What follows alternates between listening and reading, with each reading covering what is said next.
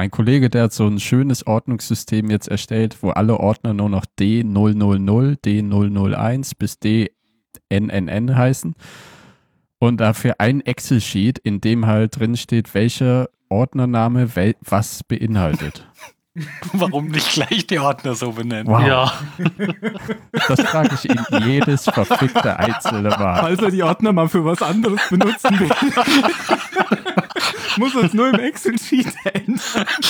Immer wenn ich ihm was bereitstelle, ja, mach die 0015 doch auf. Dann muss ich oh, erst Excel aufmachen und dann, weißt du, Kollegenname hat das Excel-Sheet bereit geöffnet. Möchten Sie eine schreiben? Nein, will ich nicht. Dann sage ich ihm, mach das Excel-Sheet zu. Ich muss jetzt eintragen, was im Ordner D0015 ist. Oi, oi, oi.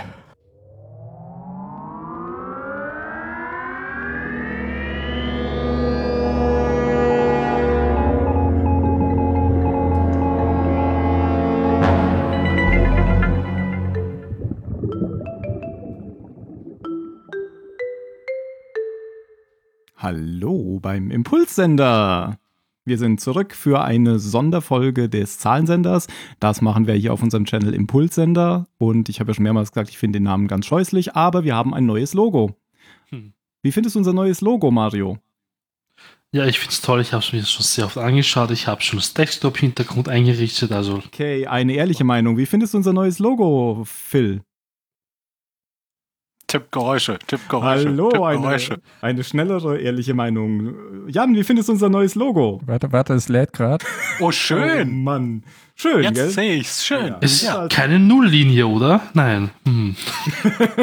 also Sanitäter kann ich sagen, Äh, hm, ist ja, es es denn? geht aber so gut. Nein, es ist keine Nulllinie. Zahlensender.net. Jan? Genau, und dann siehst du da das neue Logo. Dann einfach runterscrollen. Nein, nicht Oder einfach Impuls, dann siehst du ja das runterscrollen. Logo nicht.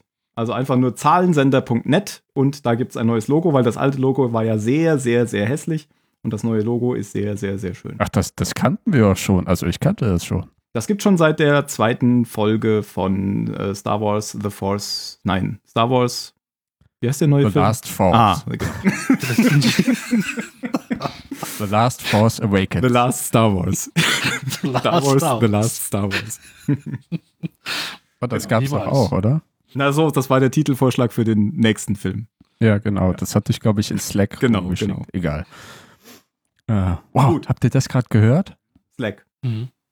Nee, hier ist ein, hier ist ein Schmetterling vorbeigeflogen. Ein Schmetterling. Das heißt, wir reden heute gar nicht über Star Wars. Doch, da gibt's doch auch Schmetterlinge. Echt? Nee, keine Ahnung. Die heißt also anders.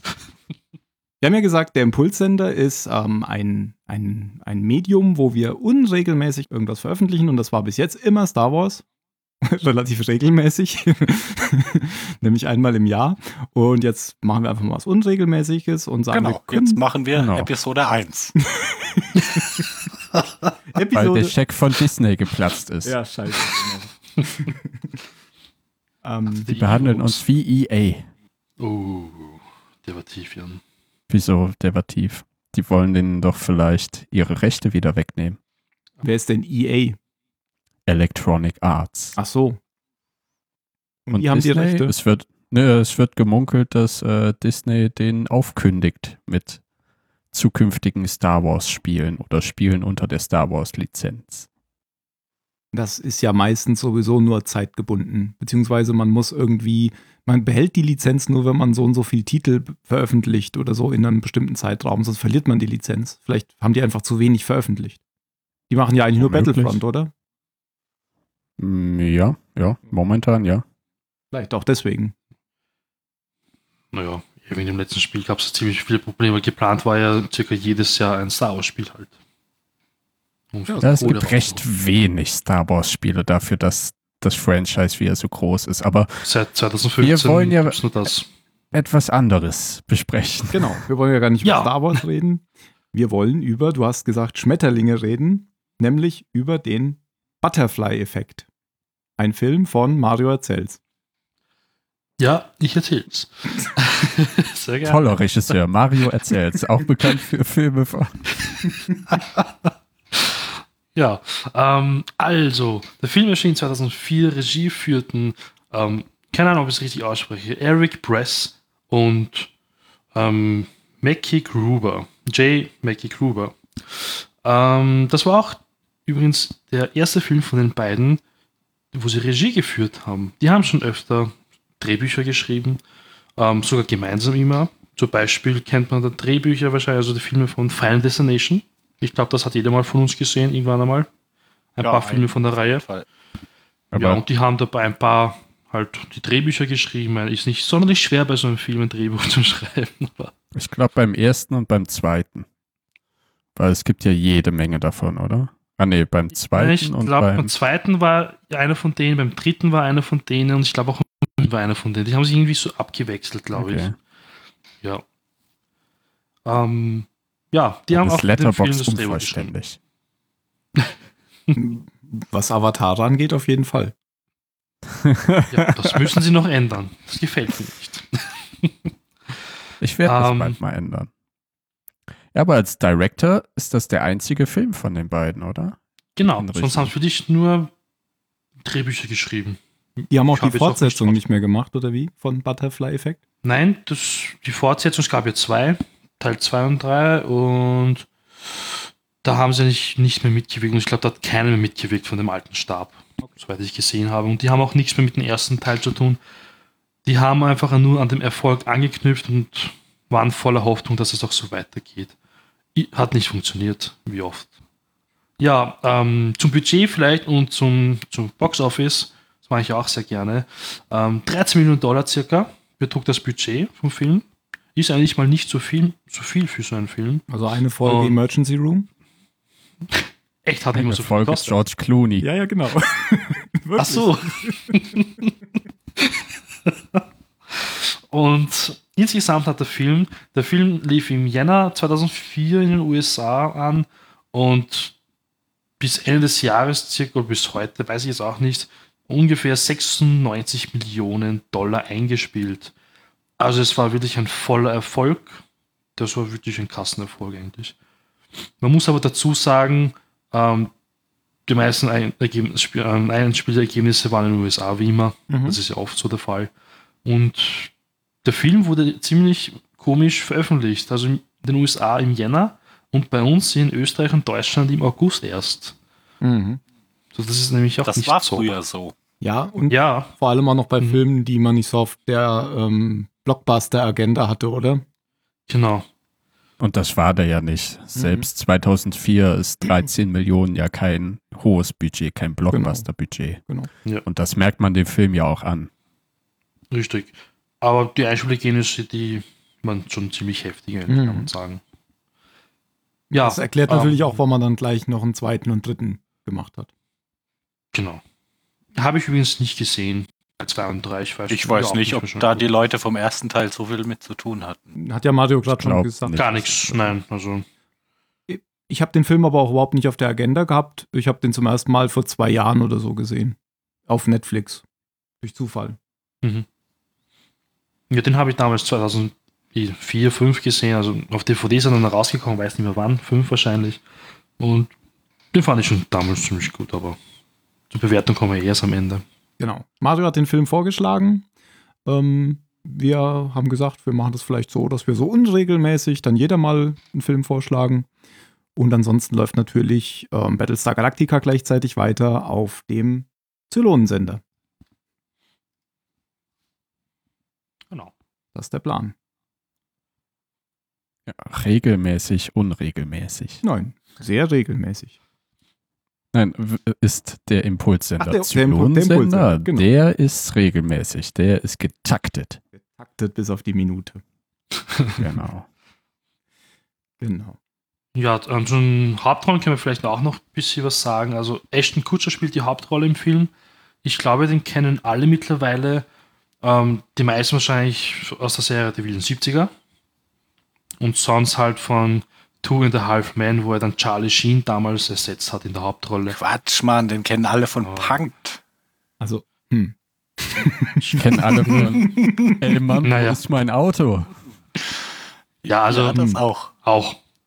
Aber ich glaube, das spielte doch eh damals zeitgleich mit der Serie, oder? Der Film. Also bei mir ist es wirklich die wilden 70er, wo ich Ja, also bei kenne, mir aber auch. Also bei mir ist es wirklich ähm, Two and a Half Men und ich habe es eben seitdem nicht mehr geguckt. Seit- Und wo, er- wo er ihr doch, da? spielt er nicht auch noch in Lucky Number 11 mit? Nee, das ist hier Josh Hartnett, ja. Das ist Die Josh sind Auch so Hartnett, genau. zwei, die man immer wieder verwechseln kann. Aber kleiner Fun Fact, weil du es gerade sagst, Entschuldigung, Tim. Josh Hartnett war für die Hauptrolle vorgesehen, habe ich Ah, gelesen. okay. Ja. Ja, sind halt auch austauschbar irgendwo. Also ich finde. Nein, das würde ich nicht sagen. Nein, optisch ich mein- vielleicht, aber Ja, ja, ich meine ja auch nur optisch. Ja. Ich, du kannst auch Jeff Bridges und Kurt Russell nicht austauschen, außer ein wenig optisch, aber auch nur ein wenig. Wenn ich an George Haarschnitt, nee, wie George, Aber Haarschnitt trifft's halt. Es ist der alte Pearl Harbor und Butterfly Haarschnitt. Der passt. Also bei Josh Haarschnitt muss ich ja immer an Tommy Lee Jones denken. Also ich, also ich weiß nicht wieso, aber irgendwie haben die die genau gleichen Augenpartien. Ich, mir fällt immer Tommy Lee Krass. Jones ein, wenn ich an Ja, jetzt, Josh, wo du sagst. Josh Haarschnitt denke. Wo du, ja, genau, wo du sagst, äh, überhaupt nicht. Überhaupt nicht. Ja. Und genau den gleichen Haarschnitt. Aber was hier sonst noch auf seiner Agenda ist, Texas Rangers, äh, Book and Elliot, äh, so ein Animationsfilm mit einem Bär und einem Elch. Den habe ich, glaube ich, auch mal gesehen. What Happens in Vegas mit äh, Cameron Diaz. Und der hat, hat er nicht auch das gemacht, wo, wo er irgendwie einen Monat lang nicht masturbieren durfte? Oder? nein, das, das war Josh Hartnett. Das siehste mal. Das Aber ist gar ich- nicht so ein ich- schlechter Film übrigens. Den habe ich auch nie gesehen. auch Ne, ich, das ist ja auch das Komische. 40 Ich Tage, Josh oder? Hartnett, ne? Also so äh, Black Josh Hawk Hartnett Down. ist schauspielerisch eh eine andere Liga. Ja, total. Aber warum verwechsel ich die ganze Zeit? Weil die beiden so einen Zungenbrechernamen haben.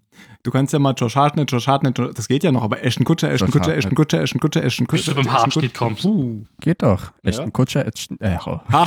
scheiße. Action, Action. Action, Action, Haarschnitt. Ja. Ja, nee, aber der hat wirklich außer dem Film auch keine etwas ernsthafteren Filme gemacht, ne? Ich bin jetzt total verwirrt, über wen wir reden. Über Aston Kutscher. Über echt, Über echten Aston- Haarschnitt Kutscher. Also, Aston ey Mann, wo Martin. ist mein Auto? Ist halt ein ultra behinderter Film. Finde ich. Das ist halt ja kurz aus. Der heißt ja gar nicht Ash, äh, doch, der heißt Ashton Kutscher, nicht Aston Kutscher, gell? Ashton, ja, genau. Echten. Wie Asche, Der Asche, ist Ton. echt ein Kutscher. Asche, Ton, Kutscher. Ashton Kutscher. Naja, also sein, Sagt jetzt auch nichts. das ist jetzt auch nicht seine. Wie Also die Serie The. Range, das spielte, glaube ich, jetzt so ein, zwei Jahren mit und ich glaube, das war auf Netflix sogar. Ich meine, ich habe zwar gesehen, dass er da mitspielt, aber es hörte sich auch damals nicht so interessant an die Serie. In, interessanterweise kannte ich ihn aber trotzdem, äh, weil das ist so jemand, von dem hört man ständig, aber irgendwie habe ich trotzdem nichts von dem gesehen. Ja, der war damals in der Klatschpresse immer so bei uns Deswegen in Österreich, weil er Ja, mit der war einem. Ja, weil er mit Demi Moore zusammen Ja, genau. Ja, ja, Der das war ja so der Lustjunge. Junger Ja. Junge. Und vorher war Ja. doch hier Bruce Willis mit Demi Moore zusammen. Oh, die waren doch verheiratet. Und dann weiter. Ja. Verstehe, verstehe. Jetzt ist er, glaube ich, mit der Mila Kunis verheiratet, oder? Oder irre ich mich? Bruce Willis? War sie? Oh, Gott. Das wäre ja eine Ich will es Verschwendung. nicht. Echt ein Kutscher. Müssen wir mal nachschauen. Ich glaube, er ist jetzt mit der Mila Kunis zusammen. Keine Wahrscheinlich Ahnung. ist es auch Josh Hartnett. Also seine, Nein, da habe ich nämlich mal ein Interview gelesen mit ihm. Ähm, man kennt seine Freundin nicht wirklich und er hält sie wirklich da raus aus Hollywood. wer Also- Ashton Kutscher? Nein, Josh Haarschnitt. Das habe ich nämlich mal gelesen. Der will nämlich sie irgendwie schützen davor. Hat er recht. Hollywood ist, glaube ich, ein ziemliches Shithole. Ja. Ja, ähm, wo wir dann über Freundinnen, Frauen reden, hat er ja auch in dem Film, gespielt von Amy Smart. Und die hat schon ein paar mehr, oder in ein paar mehr besseren Filmen mitgespielt, wie Starship Zum Beispiel Troopers, Crank. Crank. Äh, der erste Crank, den fand ja, ich ziemlich der war geil. Gut. Ja, ja. Ja. Der Hab zweite ist gesehen. absolut behindert. Aber der erste Crank, Starship Troopers, das war ein cooler Film. Starsky und Hutch fand ich ganz Starship lustig. Troopers, dann kenne ich sie vielleicht da. Ja, weil Aber wer war sie dann nochmal? mir kam das Gesicht bekannt vor, aber ich kannte den Namen überhaupt nicht. Ähm, War keine Da, Hauptrolle, da. oder? nee, nee. Man muss schon sehr weit scrollen, bis man sie findet. Kadett Lumbriser. Keine Ahnung, wer das war. Bestimmt schnell gestorben. Die erste. Von einem Bug ausgesaugt. Das werden wir dann im äh, Impulssender zu äh, Starship Troopers besprechen. Und sonst äh, einige Horrorfilme hat sie wohl gemacht. Sie war. Aber ich bin nicht so der Horror-Fan. Jetzt weiß ich wieder, wo sie war. Ähm, sie war eine Pilotin. Co-Pilotin oder sowas. Ah, okay. Kollegin von Denise Richards wahrscheinlich. Ja, wahrscheinlich, ja. Denise Richards mit diesen dicken Lippen Oh ja, nur mit diesem Grinsen. und den dicken Augenbrauen. Ach ja, und Crank Ja. war das, wo er diese, dieses Zeug im Blut hatte, was er dann irgendwie ein Gegenmittel brauchte, oder? Ja, das war so wie Speed, Ja, ja, genau. nur, mit, Mhm. äh, nur mit Herzschlag statt äh, ah, genau. Herzschlag, genau. Das durfte nie langsam und deswegen wer hat sich in Koks rumwälzt und sich selber defilibriert. Eben Frau Smart in der Öffentlichkeit bumst. Das war schon lustig. Kenne ich tatsächlich auch den ersten Teil, ja. Den zweiten brauchst du auch nicht gucken. Da wird ihm so eine Uhr ins Herz eingepflanzt. Mhm. Das ist einfach. Das fand ich auch nicht gut, ja. Das war ein bisschen. Äh. Ja, ähm, nächste Hauptrolle wäre Ellen Hansen. Das ist dann halt der dicke, bärtige Typ Kennt man den? im Film. Ähm, ja, also der spielt in Marvel mit. Habe ich vor ein paar Tagen gesehen. Und sonst war der sogar bei den, ähm, boah, wie heißt Beim Hunger Games hat der Ja, den genau. Kameramann gemacht. Ja, der, der, der, Genau. spielt den, der spielt den Anwaltskollegen stummen- von Daredevil. Ah, ja, ach ja, ja, okay. Das ist hier der Lenny. Genau, genau. Genau. Aber in ähm, Hunger Games fand ich ihn als diesen Kameramann ganz cool in der Nebenrolle. Dazu kann ich nichts sagen. Der ist mir kaum aufgefallen. Ich weiß nur, dass er dabei war, aber sonst. Ich sehe nicht Ja, der ist halt visuell ziemlich cool mit dieser Ausrüstung, die er da hat und so weiter. Also äh, storymäßig sind die Filme ziemlich, naja, ja, Bücherverfilmungen. Darüber müssen wir nicht reden. Meistens Genau. gut. Ja, siehe der Hobbit, not. Siehe, der dunkle Turm. Also, Ja, siehe, der, der Ringe. Ja, ja, ja, aber äh, wir haben ja gerade Negativbeispiele. Ja. Ich ja nicht. Nee, du nicht. Du musst ja immer die Stimmung kaputt machen. Ja, mache ich gleich wieder, wenn es um den Butterfly-Effekt geht. Ähm, Oder der Marsianer, auch eine Oh ja, gute genau. Buchverfilmung. Finde ich auch. Gut, und sonst äh, macht da niemand mit, den man kennt, richtig? Doch klar, Mann. Klar, Mann. Da war hier der, der Lost-Söldner hat auch mitgespielt. Ja, den magst Ich ja weiß du. zwar nicht, wie der heißt, Kimi, aber zumindest äh, heißt er so in ja, aber Lost. das weiß nicht der Schauspieler. Boah, wo war denn der da noch? Na, der, Im der, der, der Gefängnis. Sadist. Der, so, wo der, hier der, war. der gläubige, Ah, Das war der. Das war der. der, Das der war doch religiöse, Latino oder sollte der nur Latino Quatsch. darstellen? der Nicht? sollte das nur, Okay. ja, krass, den hätte ich mit der Mütze aber auch nicht erkannt. Ja, dieses das- Lächeln, das erkenne ich überall. Das Okay. ist richtig fiese Lächeln. Okay. Aber bei irgendwem höre ich mich irgendwie immer im Hintergrund. Ja, aber das kriegen Aber wir hinterher äh, raus, Das kriegen wir raus. wenn dich das nicht stört. Der heißt Kevin Durant, Nö, nö. richtig? Richtig, genau. Ja, ja. Übrigens dachte ich bei dem ähm, Vater von, der, von den Geschwistern, Mhm. dachtet ihr auch an den einen Lost-Schauspieler? Nein, aber, Ja. aber wo du Vater sagst, ähm, der Vater von Ashton Kutcher, den kennen wir ja auch. Das schaut den Der kam mir auch bekannt vor, aber ich weiß nicht, wer es ist. Nicht? Nee. Wirklich nicht? Pff, Wenn du das jetzt sagst, wahrscheinlich schon.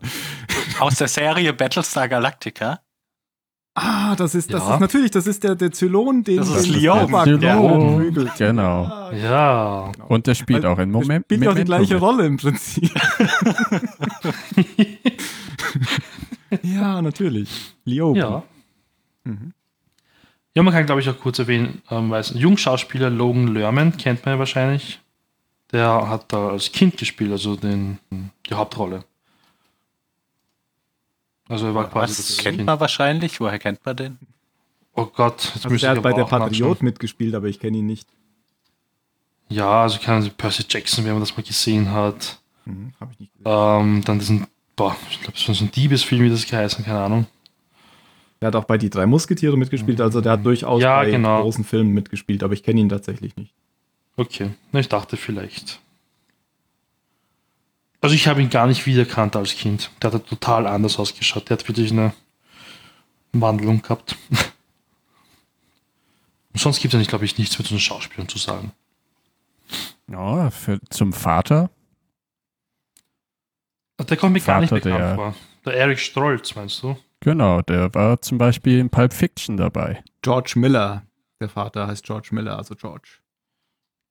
Der Vater Genau. von Kaylee Miller und äh, ihrem Bruder Tommy. Tommy. Genau. Der war im Pulp Fiction der Dealer, der dann die Adrenalinspritze in Uma Thurman reinhaut. Oder nee, Okay. das macht jetzt John Travolta, aber er hat halt die, die Spritze da.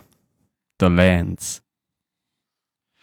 Aber der hat auch was mit dem Universum von Battlestar Galactica zu tun. Er spielt nämlich in Caprica mit. Der Schauspieler. Okay. Ah ja, richtig. Stimmt. Da spielt er sogar eine Hauptrolle. Mhm. Ich musste aber irgendwie hin und wieder bei ihm auch an Lieutenant Dan denken. Wenn er da so Weil lange sie Haare beide hat. rote Haare haben. Und lange Haare und einen Bart. Ach nein, jetzt habe ich es verwechselt. Lieutenant Dan ist aus hier Forrest Gump. Forrest Gump, genau. Der ohne Beine, oder? Ja, der, wenn er ohne Beine ist, genau. Ja. Ähm, ich dachte jetzt, du meinst den, den Typen aus Band of Brothers mit roten Haaren. Da habe ich nie geguckt. Band of Brothers. Ach so, ja, der sieht ähnlich aus, weil er auch rote Haare Oh, aber in Anaconda hat er auch mitgespielt. Zeitloser Echt? Klassiker der Trash-Filme. Hat da nicht auch Anthony Hopkins mit? Jennifer Lopez. Ach nee, das war der genau, Vater von Ice Cube. der Vater von John, John, Andrea Jolie. John Dingens war das. John Voight. Ich weiß nicht. Genau, John John Voight. Und Owen Aber ich, Wilson. ich mochte den Film. Naja. Anaconda? Ich weiß nicht mehr, der ist so Anaconda ist dumm. geil, wenn du halt ziemlich besoffen bist. Das ist so wie Sharknado, Ja. oder? Nein, Ja, nein, nein. Nee, den nee. Film. das ist unfair. Sharknado ist einfach wirklich nur ein Drecksfilm. Aber ich dachte, das wäre auch so. Das muss man gucken, wenn man besoffen Anaconda ist. Nein, nicht muss man gut, nicht. aber er Sharknado muss man echt nicht gucken. Na gut. Also Anaconda ist amüsant, wenn du halt voll in der Stimmung bist, aber es ist kein guter Film. Ja, aber die geben sich wenigstens Mühe. Ja, Kann man, kann man Die nicht machen die, es nicht gut, aber die geben sich Mühe. kann Und man die Kalkofe-Version hey, guck mal, ich bin ein schlechter Film. Guck mal, ich bin ein schlechter Film. Das ist ironisch. gucken? Ja, ja, genau, genau. Teil 7, Teil 8 kommt auch noch. Okay. Echt? Ich weiß ich habe nicht, da ich gar keinen schon von gesehen. Ich weiß nur, dass da Kalkofe mal irgendwie so ein Ding drüber Zehn Minuten habe ich geschafft. Ich Okay. dachte einmal, okay, ich, ich, ich versuche es jetzt, weil es reden so viele Leute über den Film. Ja, Aber es ist einfach unerträglich. Ich bin Ja, also- voll bei dir. Also ähnlich wie bei der Pate. das unfassbar. Ja, das kleiner ist schon gemein. Kleiner Scherz. Gut, sonst haben wir aber wirklich niemanden mehr, den wir kennen. Richtig? Und wenn doch, keine Ahnung. Ich wollte gerade nochmal nach der Mutter gucken. Die, die Mutter, die da heißt nämlich Andrea Treburn, die Mutter von, äh, wie wird er ausgesprochen? Evan. Nee, doch Evan, oder? Evan. Evan, genau, Evan. Evan Treburn. die hat zum Beispiel in Magnolia mitgespielt. Ein guter Film aus 99. heißt Melora Walters. Das wär, Und die hat in der Hat Club der Toten. Dichter mitgespielt. den habe ich nie gesehen. Was? Den musst du unbedingt Der ist gut. Super Film. Ja, man kann ja nicht dazu sagen, es gibt ja die Kinoversion, da gibt es ja den Director's Cut. Es gibt ja mehrere Cuts. Na, Endings. Mehrere aber, Endings. Ja, genau, aber es gibt halt eigentlich zwei offizielle En Endings, das heißt einmal in der Kinoversion und beim Director's Cut eben. Und die anderen, ich glaube, es sind drei weitere oder so, die sind dann halt nur als rausgeschnittene Szenen. Also, die gibt es halt, aber man hat es halt, glaube ich, nie wirklich in Betracht gezogen. Das sind bestimmt Das irgendwie so auf der DVD drauf, oder? Ich würde, Ja, ich habe es mir dann auch gestern angeschaut und zwar alle. Würde vorschlagen, wir erzählen die Enden, wenn wir am Ende. Ja, ja. Wieso? Mario macht das doch ungern chronologisch. Ja. Ich habe doch Ich mag's ich hab diese eine Folge Ja, gehört. Das fand ich sehr lustig. Welche Liebe Folge? Zuhörer. Ah, Ich habe ja auch immer Zuschauer gesagt, anstatt Zuhörer. Deswegen habe ich dann die Folge auch gleich so genannt. Deswegen hast du auch jetzt das Licht ausgemacht. Ne? Genau. Damit man nichts sieht und nicht Zuschauer sagen kann. Deswegen haben wir den Nachbar. Tim. Er ist der Meister der Chronologie. Der schafft das. Ich schaffe das leider nie. Ja, ich bin mir heute auch sehr unsicher, weil ich hätte, ich habe ich hab kein, kein Drehbuch oder so gefunden, dass man die Szenen nochmal alle hat. Und naja, sehen wir dann gleich. Ja, oh Gott, ich werde gerade angerufen.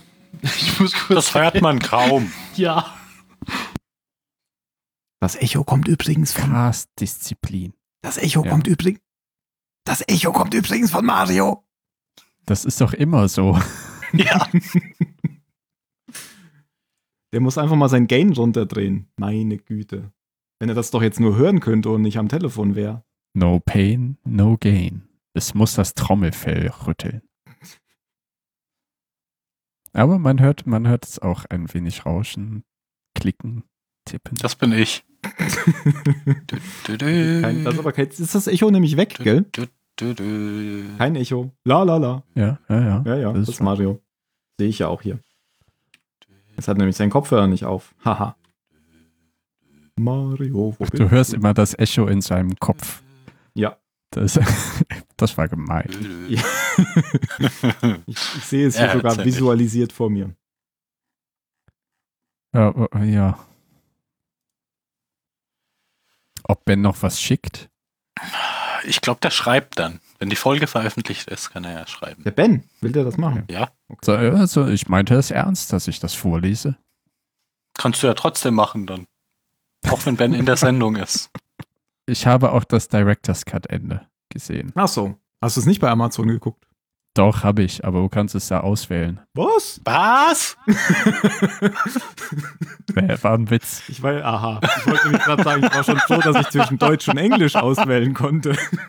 Was konnte Kann man das? auswählen? Ich- Ja, ich das, bin ja, das ist ja bei äh, Amazon nicht selbstverständlich. Ja, aber inzwischen Ich schon. bin ja ziemlich neu bei Netflix. Kann man da irgendwo die Auflösung äh, auswählen? Das macht Nein, die. Auflösung richtet sich nach deiner Leitung. Genau. Okay, weil bei Amazon kannst du es noch manuell festlegen. Nein, Netflix macht einfach so gut wie es geht. Und wenn deine auch Leitung scheiße Pakete. ist, dann skalieren sie Ja. halt die Qualität runter. I see. Das teuerste Paket, da hast du, glaube ich, keine Ahnung, super gute Bildqualität, was Und die unnötig legen ist, auch, ich habe hab da kürzlich einen Podcast gehört mit einer von Netflix, ähm, die legen auch immer die, die beliebtesten Filme extra in, in Rechenzentren, die, die so zentral in dem, in dem jeweiligen Land verteilt sind, ab. Content Hm. Delivery Network. Möglich. Willst du nicht mal bei Netflix anfangen Mario. zu arbeiten, Tim? Tja, keiner weiß, wo wir waren. Wir wollten anfangen. Genau. Okay. Ja, wie wollen wir den Film mal besten an. besprechen? Ich möchte erstmal was zum Anfang sagen. Okay. Habe ich heute schon angekündigt, weil der Film beginnt nämlich ähm, mit einer Texteinblendung. Die habe ich schon in den Slack gepostet. Die packen wir dann auch in die Show Notes. Ähm, wo ist sie denn? Die wichtigen Sachen sind schon wieder weg. Habe ich die Im überhaupt? Sendungskanal. Aha, sehr gut. Dann habe ich es ja doch richtig gemacht. Ich dachte schon, ich hätte es in Termin gepostet. ähm, die da heißt: It has been said that something as small as the flutter of a butterfly's wing can ultimately cause a typhoon halfway around the world. Chaos Theory. Und auf Deutsch ist es noch schlimmer. Ähm, da kommt nämlich dann der, die Übersetzung. Die Chaos-Theorie besagt, dass der Flügelschlag eines Schmetterlings irgendwo in, ich glaube, das Original war Texas oder Brasilien, einen Tornado in Texas auslösen kann. So, und dazu äh, möchte ich mal was sagen. Weil äh, ich bin nämlich gleich nach dieser Szene, habe ich auf Pause gedrückt und, und muss mir erstmal. Weil, Hast du gedacht, jetzt muss ich mir Jurassic Park angucken? nee, ja, die haben das auch schon genau. benutzt. Das kam doch schon in den 90ern vor und immer kommt wie die, dieser Müll mit dem ähm, Flügelschlag. Mein, mein, keine Ahnung, äh, Lehrer hat das auch schon erzählt und das Chaos-Theorie und bla bla bla. So, jetzt erstmal Disclaimer: Ich bin kein Mathematiker und verstehe vieles davon eh nicht. Und vermutlich ist die Hälfte von dem, was ich jetzt gleich sage, im Detail falsch. Ist mir aber auch egal, weil der Unsinn, der da immer erzählt wird, ist auch falsch. Also hält ja sonst auch niemanden davon ab, darüber zu reden. Dann Disclaimer 2. Mathematik ist keine Naturwissenschaft. Mathematik ist eine Sprache, die die Naturwissenschaft benutzt. Und in einer Sprache kann man Dinge ausdrücken, die real sind und Dinge, die nicht real sind. Und nur weil etwas mathematisch rechenbar ist, heißt das noch nicht, dass das in der Natur auch vorkommt. So, jetzt meine Thesen. Und ich, ich brauche jetzt so fünf Minuten. Ja, aber bis jetzt hast du recht. These 1. Noch nie hat der Schlag eines Schmetterlingsflügels an Ort A einen Wirbelsturm an Ort B ausgelöst. Wobei Ort A und Ort B möglichst eindrucksvoll auf verschiedenen Kontinenten liegen. These 2. Der Satz, der Schlag eines Schmetterlingsflügels in Ort A kann einen Wirbelsturm in Ort B auslösen, wobei Ort B möglichst eindrucksvoll weit weg von Ort A ist, ist Unsinn. These 3. Die Chaostheorie sagt diesen Satz auch nicht, wie im Film behauptet, aus. These 4. Der Begriff Schmetterlingseffekt sagt eigentlich sogar etwas Gegenteiliges aus.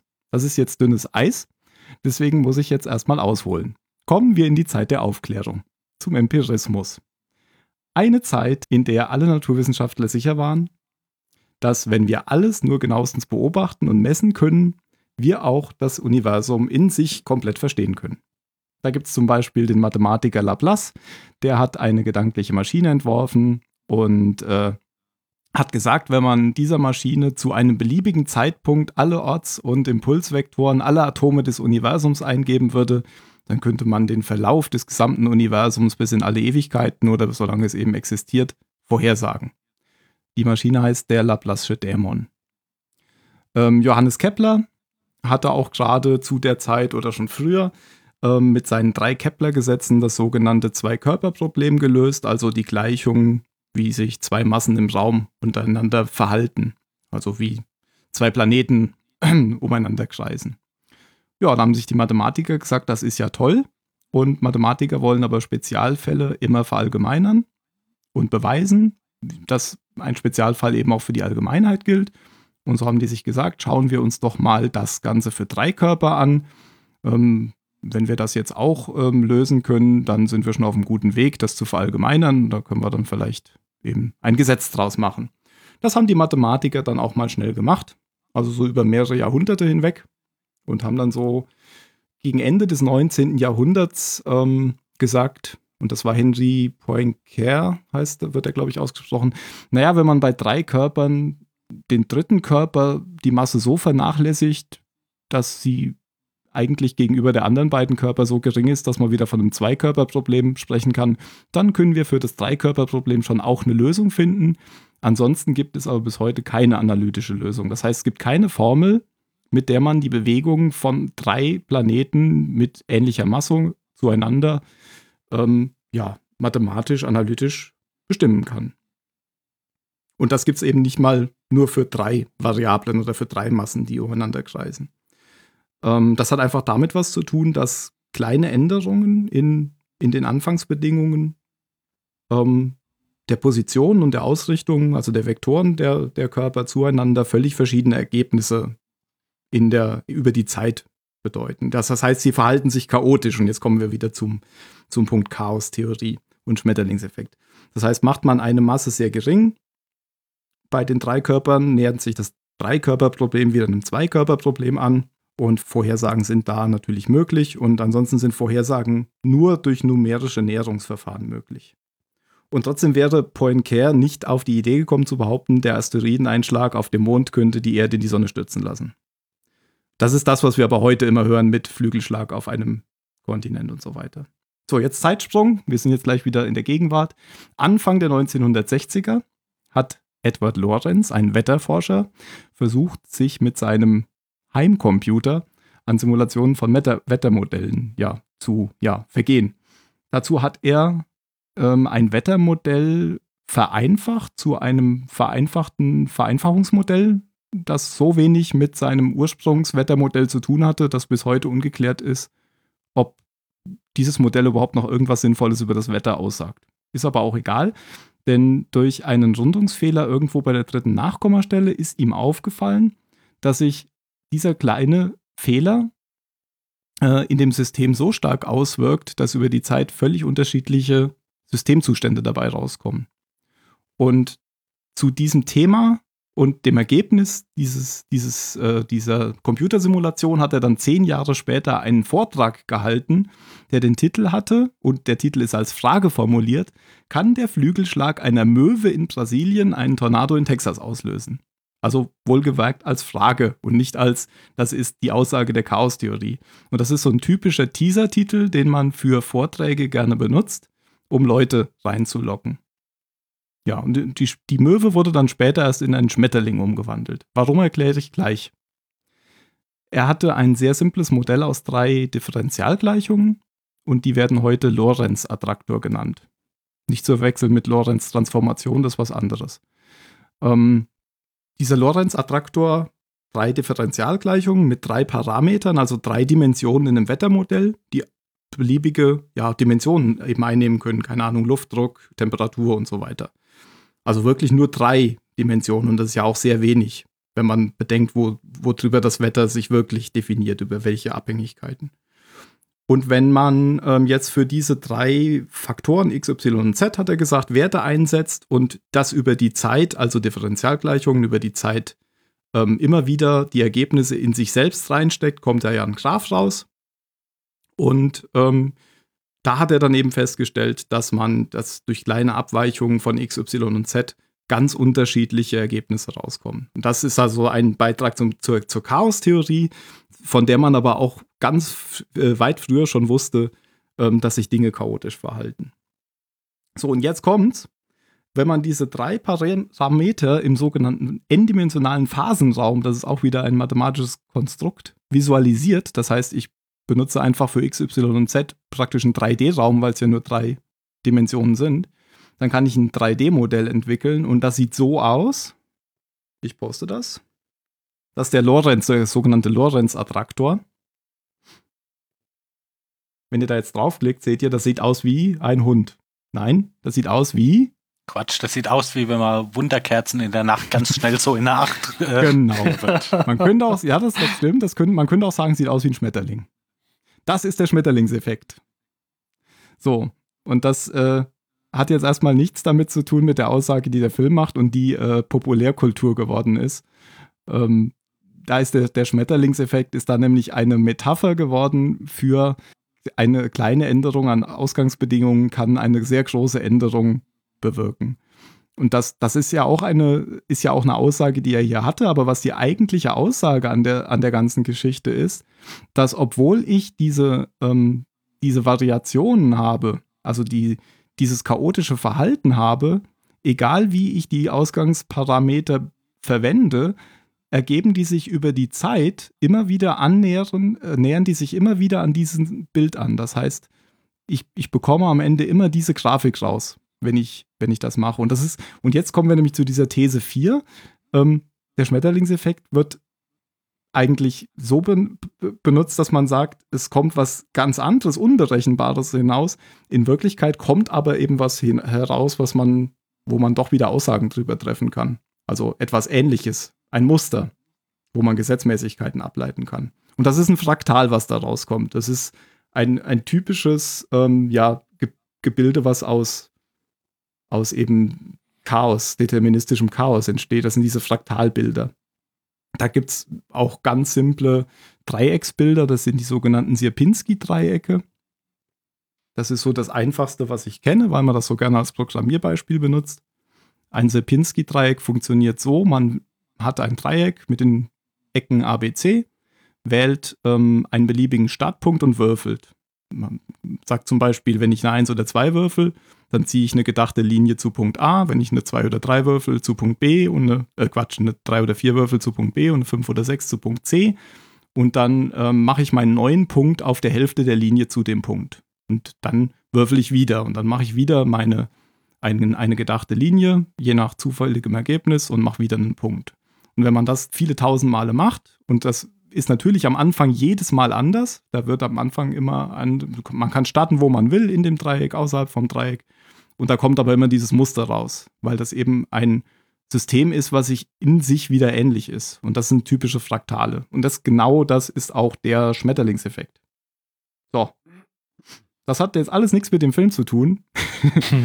ich wollte mich nur mal über den Begriff Schmetterlingseffekt. Aber Filmtitel. Ich ähm, weiß jetzt gar nicht, ob ich dir vorher, aber ich glaube, nachher ist lustiger, sagen sollte, dass das ein Teil meiner Wissenschaft ausmacht. Echt? Aber ich beschäftige mich mit der Modellierung nicht-linearer Systeme. Ja. Und stellenweise ja. Hast du es äh, auch ganz richtig erzählt?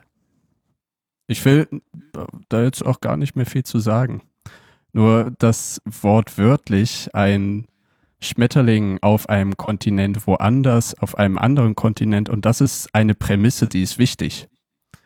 Weil für eben ein ähm, im Chaos-Theoretikum sich chaotisch verhaltende Zeitlinie sichergestellt sein muss, dass man weit genug von den Anfangsbedingungen entfernt ist. Und das ist eben in dem nichtlinearen System Atmosphäre, was mit Navier-Stokes-Gleichung ähm, numerisch bearbeitet wird. Eben der Fall, wenn du einfach örtlich weit voneinander getrennt bist, dann bist du nämlich auch zeitlich weit voneinander getrennt. Und da ist es eben dieser Metallix Flügelschlag die Metapher für die Veränderungen in den Anfangsbedingungen. Ja. Aber dann sagen wir es mal anders. Wenn das beim nächsten Mal passiert, also wenn in den Nachrichten wirklich, und ich meine jetzt nicht den Postillon, wenn da wirklich steht, Sturm in Spanien ausgelöst durch Flügelschlag in Texas, dann können wir ja nochmal drüber reden. Ja, ne, und das, also, das kannst ja. du nie sagen. Es, die Möglichkeit besteht. Die kannst du aber nicht sagen. Und das Vertrackte ist eben an so einem System, dass du von deiner jetzigen Beobachtung nicht auf den Anfangsstatus rückschließen kannst. Und was wir bei den Lorenz-Attraktoren haben, du hast halt, du hast ja eben nur noch ganz kurz den Phasenraum beschrieben. Der Phasenraum ist halt der Raum, der dein System komplett beschreibt. Oder vereinfacht komplett beschreibt. Zum Beispiel beschäftige ich mich mit Konvektionsströmungen von halt ähm, Wasser im Untergrund, also wärmegetriebene Konvektion, da schaue ich mir die Enthalpie des Systems gegenüber der zeitlichen Änderung der Enthalpie an. Und wenn eben Konvektion, also das, was auch im Nudelkochtopf stattfindet, auftritt, dann sieht man in diesem Phasenraum eben eine wilde Hin- und Herwackelei des Attraktors oder beziehungsweise eines des Systems, der sich dann aber irgendwann in der Nähe eines Minimums oder eines, eines Intervalls einregelt. Und das ist ein Attraktor. Das ist eben ein Punkt im Phasenraum, der eine anziehende, im Anführungsstrichen, eine anziehende Wirkung hat. Und bei dem Lorenz-Attraktor ist das ja genau dieser, das, was aussieht wie ein Schmetterling. Ja, das sind, ja, das ist innerhalb der Flügel. Das sind mhm. diese beiden Attraktoren. Und um die herum zirkuliert eben deine Lösung des Systems. Genau, das heißt, ist eben n-dimensional, wenn man n Variablen braucht, um ein System zu beschreiben. Genau, in dem Fall hier halt nur drei.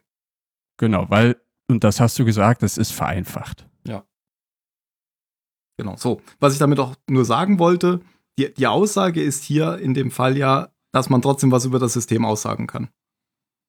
Also, ja, Chaos heißt nicht, man kann nichts darüber sagen. Insbesondere geht es ja hier auch um deterministisches Chaos. Das heißt, wenn ich immer die gleichen Parameter nehme, kommt auch immer das gleiche raus. Wenn ich unterschiedliche Parameter nehme, kann was anderes oder bei, bei kleinen Änderungen schon sehr viel, was sehr, sehr anderes rauskommen.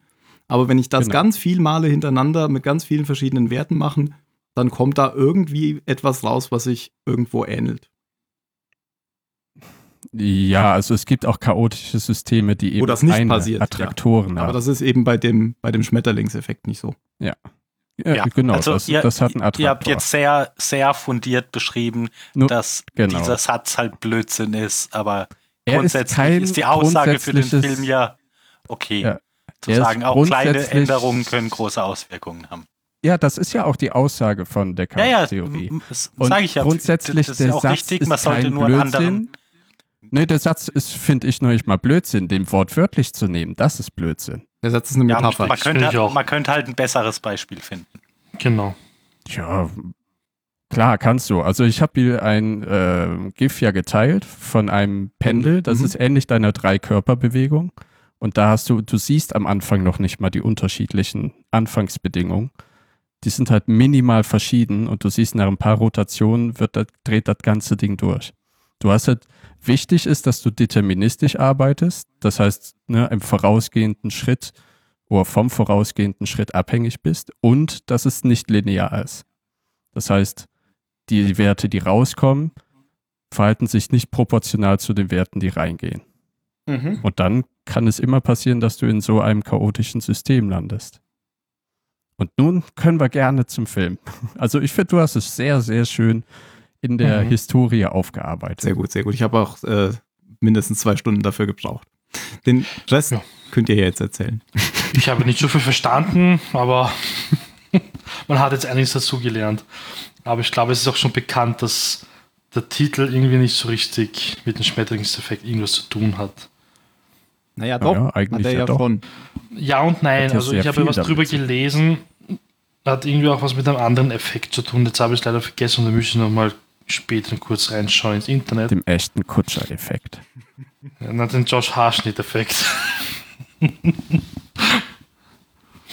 ja, aber das Beispiel ist für dich dumm mit dem Schmetterling. Ja, ich selber glaube es ja auch nicht. Ja. Die Grundaussage, kleine Änderungen Ja. können große Auswirkungen Das haben. ist richtig, genau. Genau. Das ist, also es gibt ja auch diesen schönen äh, Sketch von den Simpsons, wo Homer die Zeitmaschine hat. Und er ja auch immer kleine Änderungen in der Zeitlinie macht und plötzlich, boom, ist die Zukunft total anders. Und das ist ja auch der. ja, das ist der ja ganz Aufhänger. oft in, in, in Zeitreisegeschichten. Genau, genau. Oder in Futurama. Sei du ganz still, Mister, ich bin mein eigener Großvater. Gut, die erste Szene haben wir ja dann schon. Bleiben ja noch 100. So, dann habe ich halt weitergeguckt. Und dann war ich natürlich überrascht, weil es mittendrin irgendwie losgeht. Mit jemandem, der ein Sofa vor eine Tür schiebt und, und äh, sich unter einem Tisch versteckt. Es hat mich sehr erinnert an unsere Zylonensender-Folge Schwarzmarkt. Okay. Ach so, Genau. Äh, das Wo- geht ja wo auch am Ende, wo es mit dem. Ende beginnt. Mm. 48 Stunden zuvor. Da war es noch ein paar Jahre auf. Kommt hin. Ja, wir sind halt dann den. Also, boah, wie heißt der Charakter? Ethan heißt er, glaube ich, oder? Ethan, Ethan. Evan. Evan, danke. Ich wusste gar nicht, wie man den Namen ausspricht. Ja, man sieht so einen erwachsenen Evan dann halt, wie Steve schon gesagt hat, steht eine Couch vor die Tür, versteckt sich unterm Schreibtisch und schreibt auf ein Blatt Papier hin. Ähm, wenn man das hier findet, dann bin ich bereits tot. Schreibt er drauf. Dann endet eigentlich eh schon die Szene und man spult quasi zurück auf mm, viele Jahre zurück, weiß jetzt nicht mehr wie viele Jahre, auf jeden Fall. Ja, Genau Ich glaube, 13. es ist wichtig zu 13 sagen, dass er schreibt ja nicht nur bin ich tot, sondern dann hat es nicht funktioniert. Das ist ja, das schreibt er ja auch noch da drauf. ah, Dann hat sein Vorhaben nicht funktioniert und er ist wahrscheinlich tot. genau. Ah, so ein bisschen 13 wie. Lost und Daniel, der ja auch immer so hin und her springt. Und der macht sich ja dann auch immer Botschaften. Ich muss ich kurz nachdenken, worüber du redest. Aber jetzt ja, ähm, wir sind in der Vergangenheit, wir haben einen siebenjährigen ähm, Evan. Und ja, worum geht es eigentlich in dem Film? Man kann es eigentlich so kurz fassen. Evan leidet einfach unter Blackouts. Das heißt, er kriegt dann immer so Blackouts und er weiß dann halt nicht mehr, was in diesem Zeitraum passiert ist. Passieren dann immer so Dinge, die dauern halt so ein paar Minuten an. Der hat keine Ahnung, was da passiert ist und dann wacht er halt immer woanders auf. Natürlich völlig verwirrt und er weiß nicht, was los ist, was passiert ist. Und er macht halt Oh. immer besonders seltsame Dinge in dieser Zeit. Und Genau. dem Zuschauer geht es zunächst genauso. Der weiß auch nicht, was in dieser Zeit passiert ist. Ja, weil er halt so, so für, für ein Kind untypische Dinge macht. Ja, aber der, der Zuschauer, ne, wenn, wenn Evan einen Blackout hat, dann gibt es einen Hard Cut direkt zur nächsten Szene, wo er wieder zu sich kommt. Ja, und das sind ja echt äh, Hardcuts. Also das sind ja fast schon Jumpscares. Also ich war da mehrmals erschrocken, dass da plötzlich so, weil da ja auch immer so ein Sound kommt, so ein fieser. Der war sehr laut immer. Mhm. Also ich habe es ja auf Deutsch und Englisch manchmal abwechselnd geguckt und auf Englisch war es extrem laut bei diesen Cutscenes dann. Auf Deutsch war es etwas angenehmer. Und dann habe hab ich nur noch auf Deutsch geschaut ab der zweiten Hälfte. Das war mir dann zu anstrengend. Ich, ich muss auf der Hälfte auf Deutsch schalten, weil ich fand, Ashton Kutscher hat so genuschelt hin und wieder, dass ich ihn kaum verstanden habe im Englischen. Ja, schon echt ein Kutscher heißt, da muss man auch nur schön.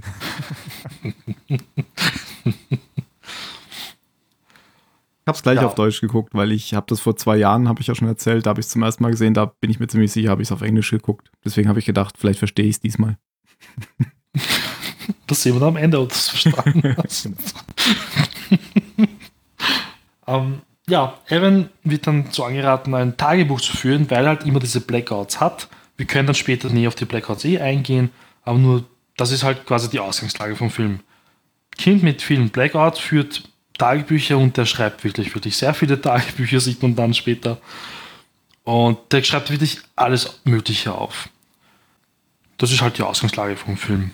Und gleich in der ersten Szene, als er ein Kind ist, ähm, das ist die Szene, wo er zu seiner Mutter äh, auf der Wiese zum Auto läuft. Sie hat gerade das Auto repariert. Da kriegt man noch so ein bisschen Exposition mit. Ähm, da kriegt man nämlich erzählt, dass er wohl auch einen Vater hat, der aber ähm, irgendwie nicht da ist, sondern weg. Und dass es nicht gut für ihn sei, wenn man ihn besuchen würde. Also der Vater wird da schon so ein bisschen angeteasert. Richtig. Ähm, ich glaube, am Anfang gibt es noch keinen richtigen Blackout, weil spät, weil die fahren dann nämlich dann zur Schule und äh, zeigt die Klassenlehrerin dann der Mutter ähm, eine Zeichnung. Die Kinder mussten halt etwas malen, was sie mal werden wollten als Erwachsene, Traumberuf und dergleichen, was in der Zukunft ist. Und auf dem Bild, ziemlich verstörend eigentlich, ähm, Evan mit einem Messer und Leichen liegend am Boden. Also ein ziemlich verstörendes Bild eigentlich, wenn ein Siebenjähriger das malt. Da fragt man sich schon, ja, was ist denn zu Hause da los, dass man sowas malt? Man, man konnte denken, dass er es ist, aber es ist halt so ein bisschen kubistisch, Picasso-mäßig angehaucht, aber ich wusste jetzt im ersten Moment nicht, ah, ist, soll der das selber sein oder wer ist das da mit dem Messer? Aber weil er ja ein paar Szenen zuvor äh, mit einem Messer in der Küche Nee, das kommt danach. Von seiner, das, das kommt, kommt danach. Ja. Ich habe es ah, jetzt vorweggenommen. Okay, leider. Okay. ja. Äh, dann, dann ist das auch schon so eine Art, ach so, ah, womöglich. Ich fand es ja nur so interessant, weil da meinte die Lehrerin, ja, das muss ich jetzt dem Direktor zeigen, dieses Bild, das geht nicht. Und die Mutter, ja, hm, darf ich das Bild mitnehmen? Und die Lehrerin, ja, ja, nehmen Sie es ruhig mit. ja, was zeigst du jetzt Fand dem Direktor? Fand ich auch ein bisschen komisch. also, mh, hm, okay. It's not my job, doch eigentlich schon, Sie sind die Lehrerin. In USA ist es ganz anders. Übrigens, mir sind einige Filmfehler aufgefallen, da gehe ich aber später noch näher drauf ein. Ja, ich habe manchmal kann. ein Problem mit dem Schnitt. Ähm, da komme ich auch später mal zu. Die sind sehr, sehr schier gelöst worden. Da haben es echt geschlampt und nicht aufgepasst, okay. glaube ich. Aber gut, das war deren Arbeit. Vielleicht haben wir das Gleiche. Der erste. Ja, schauen wir dann. Ja, ähm, dann kommt eigentlich eh schon der erste Blackout. Mit dem Messer. Genau. Möchtest du vielleicht, Tim? Ja, du hast es, glaube ich, schon erzählt. Er steht dann, ähm, ja. er steht dann irgendwann in, in der Küche mit einem Messer. Einfach, er hat ein Messer, ein riesen Fleisch oder Fleischmesser in der Hand und steht so in der Küche, als die Mutter vorbeikommt. Die Mutter erschrickt und dann lässt er das Messer aber erschrocken fallen. Das heißt, er ist dann irgendwie, hat es wieder so ein Blackout und dann ist er wieder aufgewacht. Und daraufhin fahren die beiden ja dann ähm, überhaupt erst in die Klinik ähm, zu dem Arzt, der wohl auch schon seinen Vater behandelt. Und dann erfährt man, dass er vielleicht ähnliche Probleme hat wie sein Vater, der das nämlich auch hatte oder hat. Und ähm, dann ähm, empfiehlt der Arzt nämlich auch, das Tagebuch zu führen. Obwohl der Arzt ja eigentlich sagt, er hat bestimmt nicht das gleiche wie sein Vater, um der Mutter ähm, Kummer zu ersparen. Empfiehlt ihm aber da, dieses Tagebuch zu führen. Ein sehr guter Arzt, der gleich lügt. Naja, das machen Ärzte so. Und dann, äh, dann kommt schon die Szene bei Kaylee, oder? Der freut sich ja, also schreibt so ins Tagebuch rein, ja, endlich lernt er jetzt den Vater von seinen Freunden kennen, damit er, und er möchte nicht sehen, wie es ist, einen Vater zu haben, möchte mal einen anderen Vater kennenlernen, weil er hat keinen Vaterbezug. Er hat quasi wirklich nur einen Bezug zu Mama, also wirklich nur eine Frau in seinem Leben und noch nie so einen richtigen Männerbezug gehabt, ja. Und das hat ihm gefehlt halt, das wird ein paar Mal erwähnt im Film und das sieht man ja auch. Und er freut sich ja tierisch eigentlich auf diesen Besuch bei Kaylee und bei Tommy und deren Vater. Der wird halt abgeliefert und er soll halt auf ihn aufpassen, weil die Mama, die arbeitet im Spital, also im Krankenhaus als Krankenschwester, nehme ich mal an. Und die muss halt arbeiten und er passt halt auf den Kleinen auf. Und ja, man denkt sich eigentlich halt nichts bei der Szene, weil ziemlich cooler Dad halt, ja, spielt mit ihm, ziemlich verspielt, ja. Und dann hat er natürlich eine verrückte Idee, er möchte nämlich gerne einen Film drehen und die Kinder sollen halt die Hauptrollen spielen, in dem Fall halt Kaylee und Ähm, Evan, ähm, ich glaube, es war ähm, das mit Ritter oder Ritter, Prinzessin oder Robin Hood und Prinzessin. Ich weiß es leider nicht mehr. Der will Kinderpornos drehen, sag's doch. Ja, das wollte ich dann sagen. ja. Das war halt die Ausrede, ja, das will er drehen. Und dann kommt nämlich wieder dieser harte Schnitt. Man sieht dann auf einmal die Kinder da oben ohne da rumstehen. Elvin natürlich total verwirrt, was er da macht und was geht hier gerade ab. Und der Vater, Kamera natürlich schon aufgestellt, am Laufen und ja, scheißt natürlich nur ein bisschen zusammen. Ähm, ja, ich glaube, es gibt dann einen Cut wieder. Also man erfährt dann eh nichts mehr irgendwie. Genau, man fährt auch nicht, Szene ist da jetzt schon irgendwas passiert oder nicht. Genau. Ist unklar. Man lässt es halt offen. Das war dann schon der zweite Blackout. Ähm, ich weiß jetzt nicht, wie es chronologisch weitergeht. Toll. Aber vielleicht weiß ja jemand anderes was. Ja. Jan, Phil, Ich bin im College. du bist im College. Aber ich glaube, nach der Serie gibt es nämlich einen Zeitsprung als Teenager. Glaube ich. Ja, also vor, dem vor dem College ist aus, ich glaube, aus diesem Keller bleibt es im Keller, nämlich als ähm, die dann als Teenager im Keller sitzen, zusammen rauchen und so weiter und, Ah, genau. und losgehen wollen, ein bisschen um die Häuser ziehen, weil, ne, wenn Dad sie unten rauchend erwischt und wir haben ja mittlerweile, äh, können wir vermuten, dass es nicht der beste Vater des Jahres ist, Hm. ähm, wollen die losziehen und hier, wie heißt der Bruder noch? Tommy? Genau, Tommy ist aber auch auf der Suche nach etwas und er, er findet es dann auch, nämlich so eine so ein Mordsböller, der in einer Thermoskanne versteckt war. Und die wollen halt irgendwas in die Luft jagen. Und dafür nehmen sie dann auch das Moppelchen, wie heißt er noch? Ich bin heute so schlecht. Lenny. Lenny, genau, nehmen sie mit und Tommy äh, als Gangführer sagt natürlich, ne, Lenny muss den Böller in den Briefkasten reinschmeißen. Da die Zündschnur aber sehr kurz ist, nimmt Evan den Böller an sich und pflanzt seine Zigarette drauf und dann kann das eben mit dieser zeitverzögerten zigarettenbetriebenen Zündschnur in den Briefkasten geschmissen werden und dann geht Das, das würde Ding heutzutage schon gar los. nicht mehr funktionieren, Nee, Warum? weil die Zigarette weil ausgehen Zigaretten würde, ausgehen. Aha, wenn du nicht dran ziehst. verstehe. Aus Brandschutzgründen. Genau. Vielleicht in den USA immer noch. Aber Ja, die haben doch immer Probleme Damals, in Kalifornien mit. Waldbrand. Bestimmt da genau nicht mehr. Und ähm, ja, dann gibt es wieder einen Cut und sie ziehen Larry, Lenny, durch den Wald, denn er ist sehr apathisch und äh, Evan kommt wieder zu sich. Er hat bis dahin Lenny auch gezogen und fragt, was ist los, was ist los? Und äh, sie weint, Tommy brüllt rum, jetzt lass uns los, lass uns weiter und so. Damit endet dann der nächste Blackout. Mhm. Und dann sind sie ähm, wieder zu Hause und dann ist da so der Krankenwagen und Lenny wird da, ähm, wird da ins Krankenhaus gebracht. Weil er, nennt man das katatonisch? Also auf jeden Fall irgendwie nicht Hat auf jeden ansprechbar. Fall so einen Megaschock. Genau. Hm. Kriegt nichts mehr klar. Und dann beschließt ja Evans Mutter, dass sie umziehen müssen. Ja, da gibt es noch die Glaubst du Szene im? Kino, Genau, da kommt jetzt nämlich, die auch ein bisschen wichtig ist, eigentlich. Willst du, Tim, oder? erzähl du erstmal die Szene im Kino und ich will dann nämlich noch ähm, danach was sagen, was ich sehr seltsam fand. Das ist sehr seltsam. An den Okay. Schnitten. Ah, okay. Ja, da kommt die Szene im Kino, da sind Tommy, Kaylee, Kaylee, Kaylee, ja, nicht Kaylee. Sagen wir Kayla, oder? Das heißt, glaube ich, Kaylee. Haley heißt sie, ja. Oder ich sage immer Kayla, keine Ahnung. Haley. Ja, und Evans sind halt am Kino, die schauen sich gerade den Film ähm, Seven an, also zu Deutsch Sieben, ich glaube, den kennen wir alle. Und mich hat zum Beispiel gewundert, die kommen da rein beinhart. Ein bisschen unlogisch, weil die sind ja nicht 13 zu der Zeit und der Film war, glaube ich, ab 18, oder? Ist er nicht ab 18? Und die sind reinkommen. War schon mal interessant. Mhm.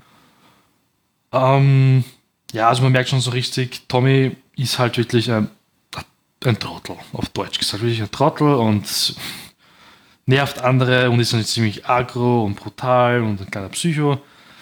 Ähm, Kaylee, man sieht ihr an, sie hat das noch nicht überwunden, was passiert ist, was man, wo wir dann später darauf zurückkommen, was nämlich mit der ähm, Böller passiert ist, ja, was da angerichtet wurde. Und Evan geht ihr halt hinterher, sie in den Kinosaal und sie kann sich zwar, also er hat eigentlich gar keine Ahnung, was passiert ist, er hat wirklich keine Erinnerung und sie meinte nur, ja, man kann froh drüber sein, dass man sich nicht daran erinnert. Das ist halt schon das Positive eigentlich an Evans Krankheit. Und dann passiert es halt, ähm, die küssen sich halt, sind halt doch ineinander verliebt. Und dann kommt der Tommy raus, sieht die da rumknutschen und zuckt natürlich aus. Weil die Schwester angerührt wird. Und das gefällt ihm gar nicht. Geht schon mal so aggressiv rüber und man weiß schon gut, da möchte es gleich zuschlagen. Wird aber von, von älteren Jugendlichen daran gehindert und stolpert und fällt so richtig auf die Fresse. Und Tommy zuckt natürlich aus und verprügelt den einen Teenager. Und ich muss ja sagen, ich fand diese Stelle wirklich so gut gemacht und das noch von so einem Jung, also ein Kind spielt, ja, wie die Stange einfach nur packt und in sein Gesicht schleudert. Echt gut Film, wirklich. Und ja, kleiner Psycho. Und der wird dann nur eigentlich nur rausgeschmissen aus dem Kino. Nichts mit Polizei oder so. das fand ich auch sehr seltsam. Mhm. Ja, also da und Tommy hat auch schon schön so ein Psycho-Lächeln aufgesetzt, wo der Zuschauer wusste, okay, da wird noch ein bisschen mehr kommen von ihm. Ja, und sonst nur ganz kurz möchte ich noch sagen zu Kaylee und Evan. Für mich ist bei dem Film, das ist auch so zum Teil eine Liebesgeschichte, ein bisschen. Also ein kleiner Teil halt. Weil doch die beiden sich halt lieben ja, aber am Ende kann ich dann ein bisschen mehr dazu sagen. Mhm. Ähm, ich bin mir jetzt gerade unsicher, aber ich habe es mir eigentlich direkt nach dem Film aufgeschrieben, die Reihenfolge der Szenen. Und ich dachte, vor der Kinoszene käme noch die Szene im, in der Klinik, in der der Arzt versucht, ähm, Evan zu hypnotisieren, um rauszufinden, was denn da im Wald passiert ist weil er ja gesagt hatte, er hatte einen Blackout und erst, erst glaubt es ihm seine Mutter nicht und dann glaubt sie es ihm doch. Das kam doch davor, oder? Ja. Womöglich, das ist jetzt auch nicht so wichtig. Doch. Denn nach Warum? der Kinoszene sieht man eine Szene, in der Evans Mutter am Fernseher steht und erfährt, ähm, was da ah, gerade mit okay, diesem okay. Vogelhaus passiert ist in den Nachrichten. Und das macht so überhaupt gar keinen Sinn. Der Briefkasten. Dieses, genau. Briefkasten. Das, das, das ja, ist ja ein dann, Briefkasten. Dann muss es ja davor sein. Ne? Nein, das glaube ich Warum aber nicht, ergibt das keinen Sinn? Na, weil, also pass auf. Das heißt, die gehen morgens in den Wald, sprengen ein Vogelhaus in die Luft. Dann fahren die mal schnell äh, in die Klinik und lassen sich hypnotisieren. Dann gehen sie abends ins Kino und dann erfährt die Mutter, äh, dass da gerade irgendwie dieser Briefkasten explodiert ist. Also für mich waren diese Szenen über Wochen hingezogen. Ja, vielleicht. So, also, aber es passiert, während sie im Kino waren, sieht sie es. Weil sie ja, holt es nämlich dann ab. Aber wenn, sie, wenn, wenn, die das sieht, während sie im Kino sind, dann müssen die ja am gleichen Abend ins Kino gelaufen sein ähm, wo sie alle traumatisiert sind und morgens äh, dieses Vogelhaus in die Luft gesprochen. Ja, mein Gott. Ja, schon, also um Kinder abzulenken. Nö, nö, ja, nicht, ja doch wirklich, nichts lenkt dich besser von Gewalttaten ab, als sieben zu gucken. Genau. naja, aber komm, also, das, da, da, ja, aber dass ein paar Teenies ins Kino gehen um sich von der Nein, also Realität also, abzulenken, ist ja jetzt wohl nicht die, Nein, nicht die, die unrealistischste ja in, Idee. Die sollen ja auch in sieben reingehen. Äh, ja. sollen ja nicht in sieben reingehen. Da läuft ja auch noch dumm und dümmer. Da sollen die ja reingehen. Aha. Also es wird ja nicht umsonst oben erstmal auf das Kino, wo dann eben steht dumm und dümmer und darunter steht sieben und dann, ne, wahrscheinlich Tommys Idee, gehen sie dann in sieben rein. Aber ich, also ich finde von der zeitlichen Abfolge das jetzt nicht so unlogisch, weil wenn, wenn das halt ja, passiert, alle sind traumatisiert, der Junge kann sich nicht ja. erinnern, der sitzt da ja auf dem Rasen und äh, kann sich nicht erinnern und Tommy lügt ja, dann ist doch klar, dass sie halt direkt zum Arzt fährt mit ihm. Und dann abends wieder ins Kino. Also für mich war das etwas, was sich über mehrere Wochen hinweggezogen hat. Nein. Nicht über einen Tag. Ja, also ich, es ich kam halt so rüber, ja, es stimmt schon. Aber es war ja, ja, an einem einzigen Tag. Es wirkt halt sehr reingequetscht. Das finde ich auch. Diese Kinoszene finde ich noch nicht mal, die finde ich noch nicht mal essentiell wichtig. Ich meine, die ist, dient ja nur damit oder dazu, diese, diese Um halt nochmal zu zeigen, dass, dass, dass, dass der Bruder ein Bully ist und dass Genau, zwei genau. aufeinander stehen, aber das, das lernst du auch den Filmen. Aber das ist Genau, auch genau. trotzdem Du, schon du wichtig. hättest Die es auch schon am Anfang auch. Du hättest es ohne, Ohne- ohne Kino, Kino, rüberbringen ja. können. Ne? Also einen Kuss kannst du woanders reinbringen. Den hättest du, ne, der Junge bringt sie nach Hause, weil eben noch traumatisiert und sie küssen sich von äh, zusammen und der Junge sieht es von drinnen und tickt halt völlig aus. So hätte ich es vielleicht gemacht. Sieben als irgendwie Querverweis zur äh, ja, das brauchst du nicht wirklich. Und auch, dass der Junge sich halt in diesem schon krassen Film so lächerlich, ja, oder ne, so halt nicht ernsthaft benimmt, soll, glaube ich, auch nochmal unterstreichen, dass er einfach ein ja, Hass ist halt hat. extrem plump, um zu zeigen, wie kaputt der Mensch ist. Das ist Genau. äußerst plump und der Film ist ja nicht sehr fein in, in, ja, subtil in seiner Botschaft und auch in der Cinematografie. Aber ich hatte irgendwie die ganze Zeit das Gefühl, dass diese Szene mit der Mutter, dass sie die da irgendwie reingeschnitten haben an dieser Stelle. Dass sie da eigentlich nicht hin sollte. Ja, kann ja gut sein, weil sie es eben plump reingeschnitten haben.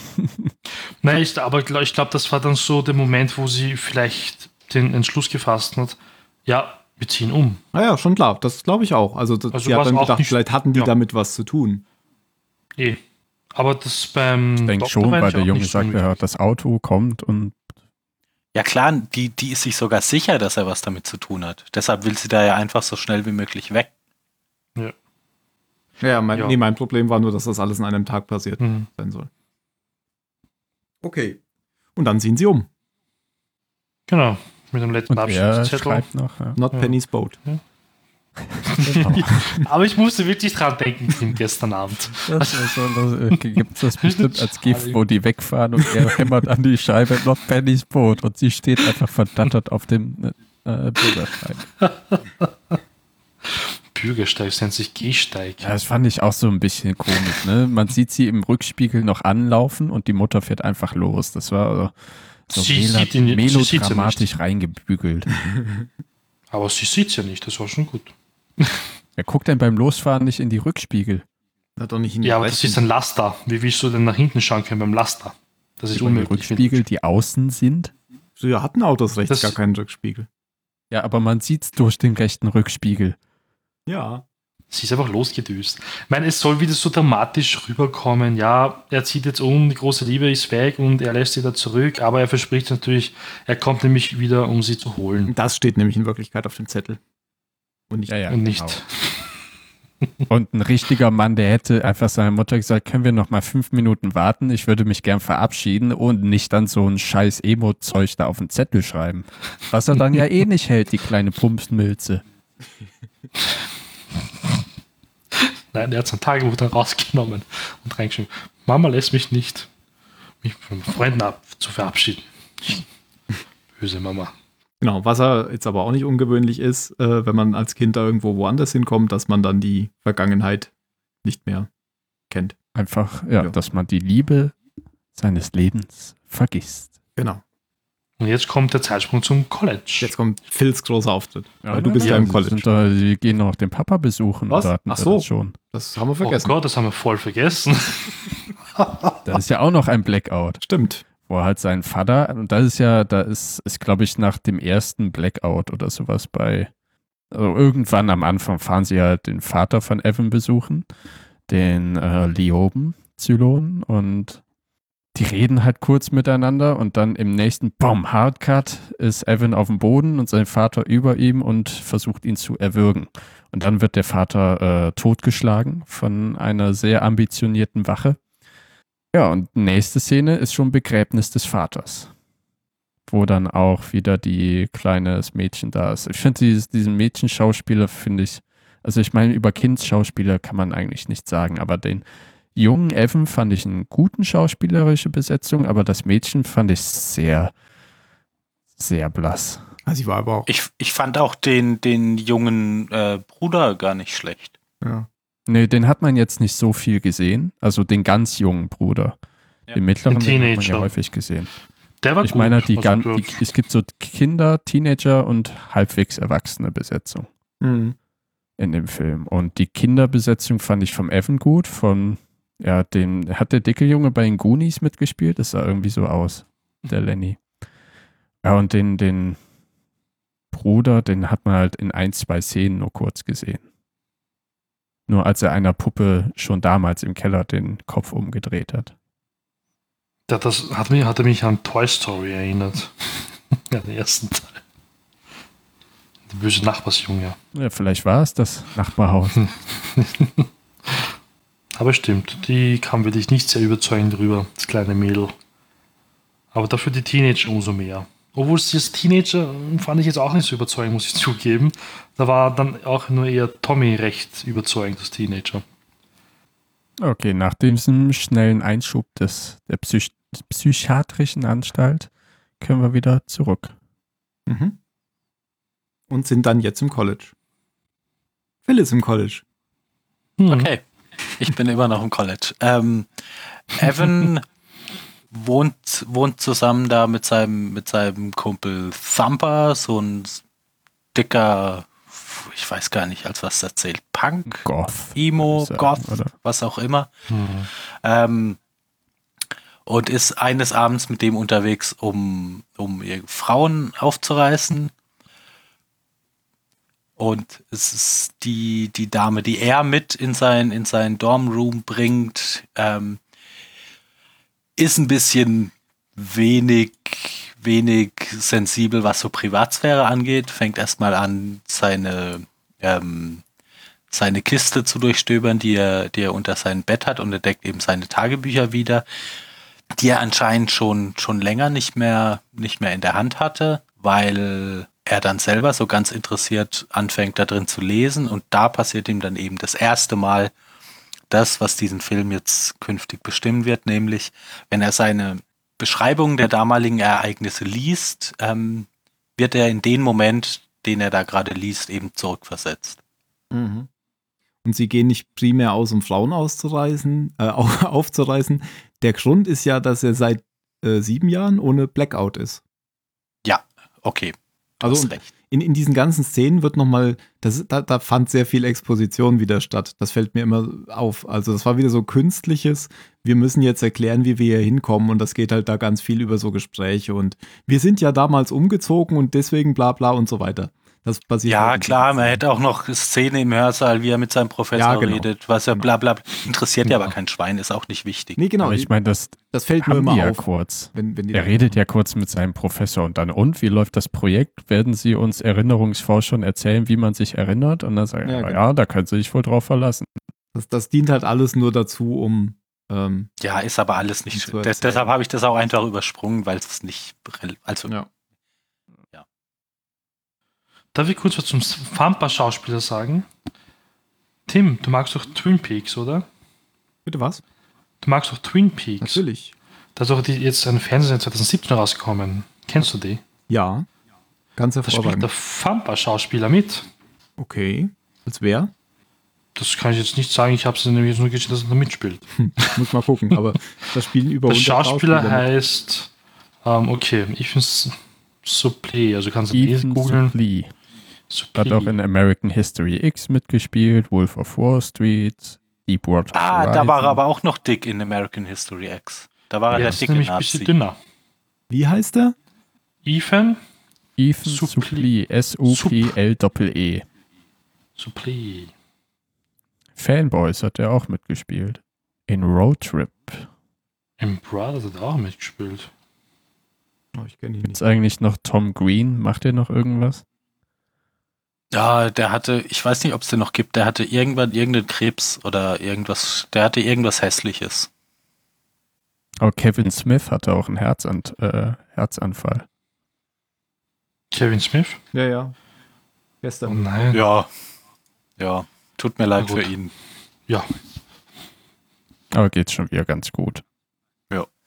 Okay. Wer schon wieder auf Instagram, nicht mehr so eine- posten kann. Nicht mehr so eine enge gut. emotionale Verbindung zu ihm. Der hat schon lange nichts Gutes mehr gemacht. Hatte ich selten. Ich finde seine Meinung zu, zu Filmen noch ganz interessant oft. Ja, und Tom Green kenne ich nur durch seine sehr perverse Show, die, Die er MTV-Show. MTV hatte, ja. Ja. Okay, zurück von Roadtrip über diesen Ja. abschweifenden Roadtrip äh, zu Butterfly-Effekt. Eigentlich wollte er ja nur eine Frau flachlegen, ne? Ja, hat so gut funktioniert. Und dann soll er ihr was vorlesen. Wie sexy.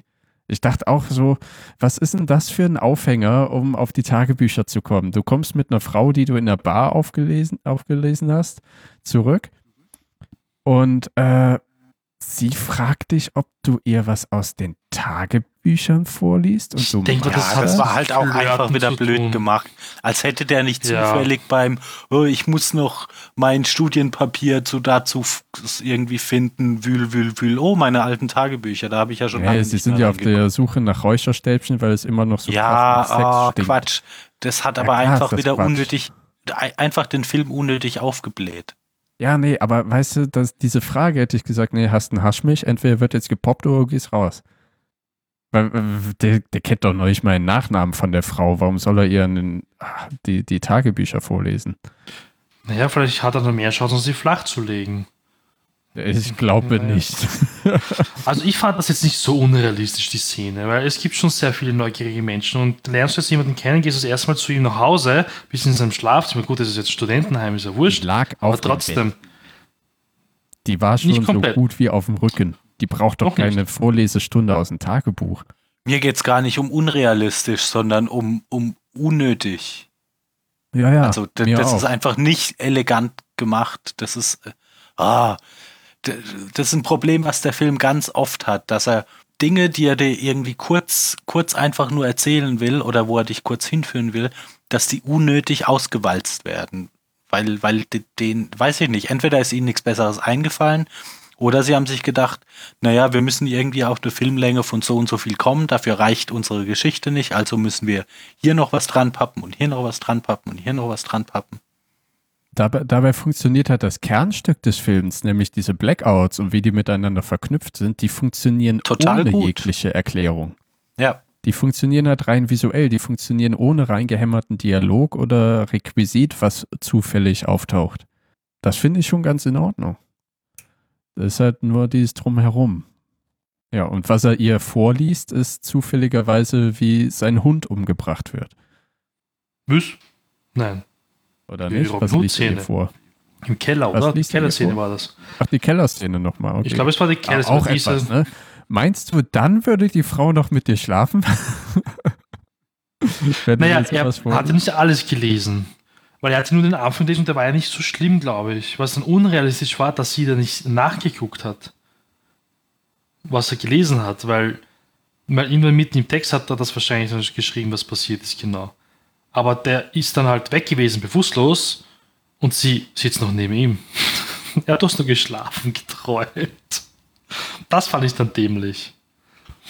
Da fände ich es realistisch, dass sie abgehauen ist. Das wäre besser gewesen, aber nein, sie ist dort geblieben, beinhart, weil er eingeschlafen ist, nachdem er sechs Wörter gelesen hat. Also er kommt Ja. da jetzt wieder im, äh, in dem Keller, in der Filmszene an. Und da fragt er eben noch, äh, hä, wo, wo, wo bin ich? Was ist das hier? Und ähm, ist sozusagen da gerade in diesem, in diesem Moment, wo der junge Evan einen Blackout hat. Es ist anscheinend gerade der junge, der, oder der, der alte Evan, der plötzlich da ist und mit dem mit Kayleys Vater redet. Und dann wird er auch schon wieder zurück katapultiert in seinen College-Körper, oder nicht? Genau. Man erfährt eh kaum was eigentlich über die Kellerszene in dem Moment noch. Die ist ja generell ziemlich wichtig, die Kellerszene eigentlich im ganzen Film dann. Die wird immer irgendwie ausgeschlachtet. Aber so ein bisschen versteht man jetzt schon, dass immer, also man hat ja bis jetzt immer nur Blackouts gesehen und jetzt erfährt man eigentlich, dass diese Blackouts bedeuten, oder das wird jetzt zumindest schon mal zum ersten Mal angeteasert, dass diese Blackouts genau das sind, wenn er sozusagen aus der Zukunft wieder in die Vergangenheit springt. Oder? Genau. Ja. Checkt habe ich erst, glaube ich, beim zweiten, dritten Mal erst. Und das ist ja das Modell, wir haben ja auch, als wir bei, über Lost gesprochen haben, viel über diese Zeitreisen gesprochen und dass es da zwei verschiedene Modelle gibt. Ähm, Und hier wird das Falsche verwendet. ah, hier wird ein Mix aus beiden verwendet, aber das, was, was ich gerade gesagt habe, das ist ja das Richtige eigentlich erstmal. Weil das ist ja jetzt erstmal das Modell, das ist alles schon passiert und wir haben das schon gesehen. Und später kommt dieses, ähm, wir ändern etwas und dann dadurch äh, ändern sich jetzt plötzlich Sachen. Im Moment ist es noch das richtige Modell. Ja klar, weil er nicht eingreift. Genau. Ach so, ja, richtig, genau. Ja. Mm, Aber die Szene mit dem Hund kommt doch jetzt auch, oder nicht? Ja, genau. Also ein Teenager, der Lenny kommt wieder nach Hause. Ähm, Tommy ist nicht dabei. Ähm, Evan, Evan und, na, wie heißt sie? Kaylee, be- genau, besuchen ihn halt und er will halt nicht, er ist nicht sehr glücklich darüber, dass sie da sind, aber er will halt nur nicht, dass der Tommy dabei ist. Der Lenny ist halt das typische Mobbing-Opfer in dieser Gruppe.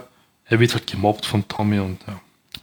Gibt halt oft so einen leider bei den Kids. Und die gehen halt raus, spazieren ein bisschen, gehen auf den Schrottplatz und ich bin mir jetzt nicht sicher, ob sie jetzt schon den Tommy dort antreffen. Bin mir ehrlich nicht sicher. Sie treffen ihn da jetzt Tun schon sie. an und die ganze Szene kommt schon und nachher sieht man die dann aber nachher nochmal verändert. Okay, das heißt, man sieht das so mit dem Hund und so. aus. Genau, man sieht jetzt, dass der Tommy, weil sie sagen nämlich noch, als sie da hingehen, warum ist denn da hinten Rauch? Und dann ähm, sieht man eben diesen Tommy, der gerade offensichtlich äh, Evans Hund in einen Sack steckt und ihm mit Benzin übergießt und er will ihn jetzt anzünden. Und dann kommen Und sie da, warum? Als übersteigerte Rache, weil er seine Schwester geküsst hat. genau. Also so viele Schwestern gibt und er muss ausgerechnet diese Schwester nehmen. Und dann geht er gleich mit einem Knüppel auf äh, seine Schwester und Evan los, als er sie sieht, und haut sie erstmal um. Und Evan kommt dann aber wieder zu sich. Und äh, Lenny steht dahinter und kann nichts machen, weil, ähm, wie heißt der Bruder? Tommy? Weil Tommy. Weil, ähm, weil Tommy ihm ja dann auch noch androht, "Eh, ich schlitze deine Mutter auf oder so, wenn du irgendwas machst. Ja, aber das weißt du da ja noch nicht. Das, Also er- das kommt er erst ja, später. Er kommt wieder zu sich und Lenny steht einfach nur wieder Okay. sehr apathisch dachte, vor dem brennenden Kartoffelsack. Na gut. Ja, aber man merkt das schon in dieser Szene, dass der Tommy seine Schwester doch sehr gern hat. Weil er hat es dann richtig bereut, dass er sie da nicht getroffen hat. Er wollte nicht sie treffen, er wollte ja nicht den Evan treffen. Hat aber dann unabsichtlich sie getroffen auf dem Kopf. Man später im Film sieht man eh dann noch, dass deren Beziehung eh nicht, ich meine, es ist, die ist ziemlich blöd und kompliziert, aber die haben sich doch sehr lieb. Ich glaube, jetzt haben wir eigentlich alle Blackouts durch. Mhm. Ach, kurze Frage, habt ihr eigentlich die Kinofassung angeschaut oder den Director's Cut? Also, da müssen wir am Ende zu, zukommen, oder? Naja, weil Diese Director's Cut, der dauert nämlich einige Minuten länger. Ich Deswegen würde behaupten, Weil bisschen das ich habe mehr. die Ende länger Kinofassung ist wahrscheinlich. Ich habe den Amazon Ja, ich Cut auch. gesehen. Also, hab, Genau, okay, das also eh die Kinofassung. Kinofassung. Okay. Okay, das wollte ich nämlich nur wissen, weil ich glaube, der Band, der übrigens heute nicht dabei ist, falls euch das aufgefallen ist, der hat, glaube ich, Director's Cut angeschaut. Als einziger.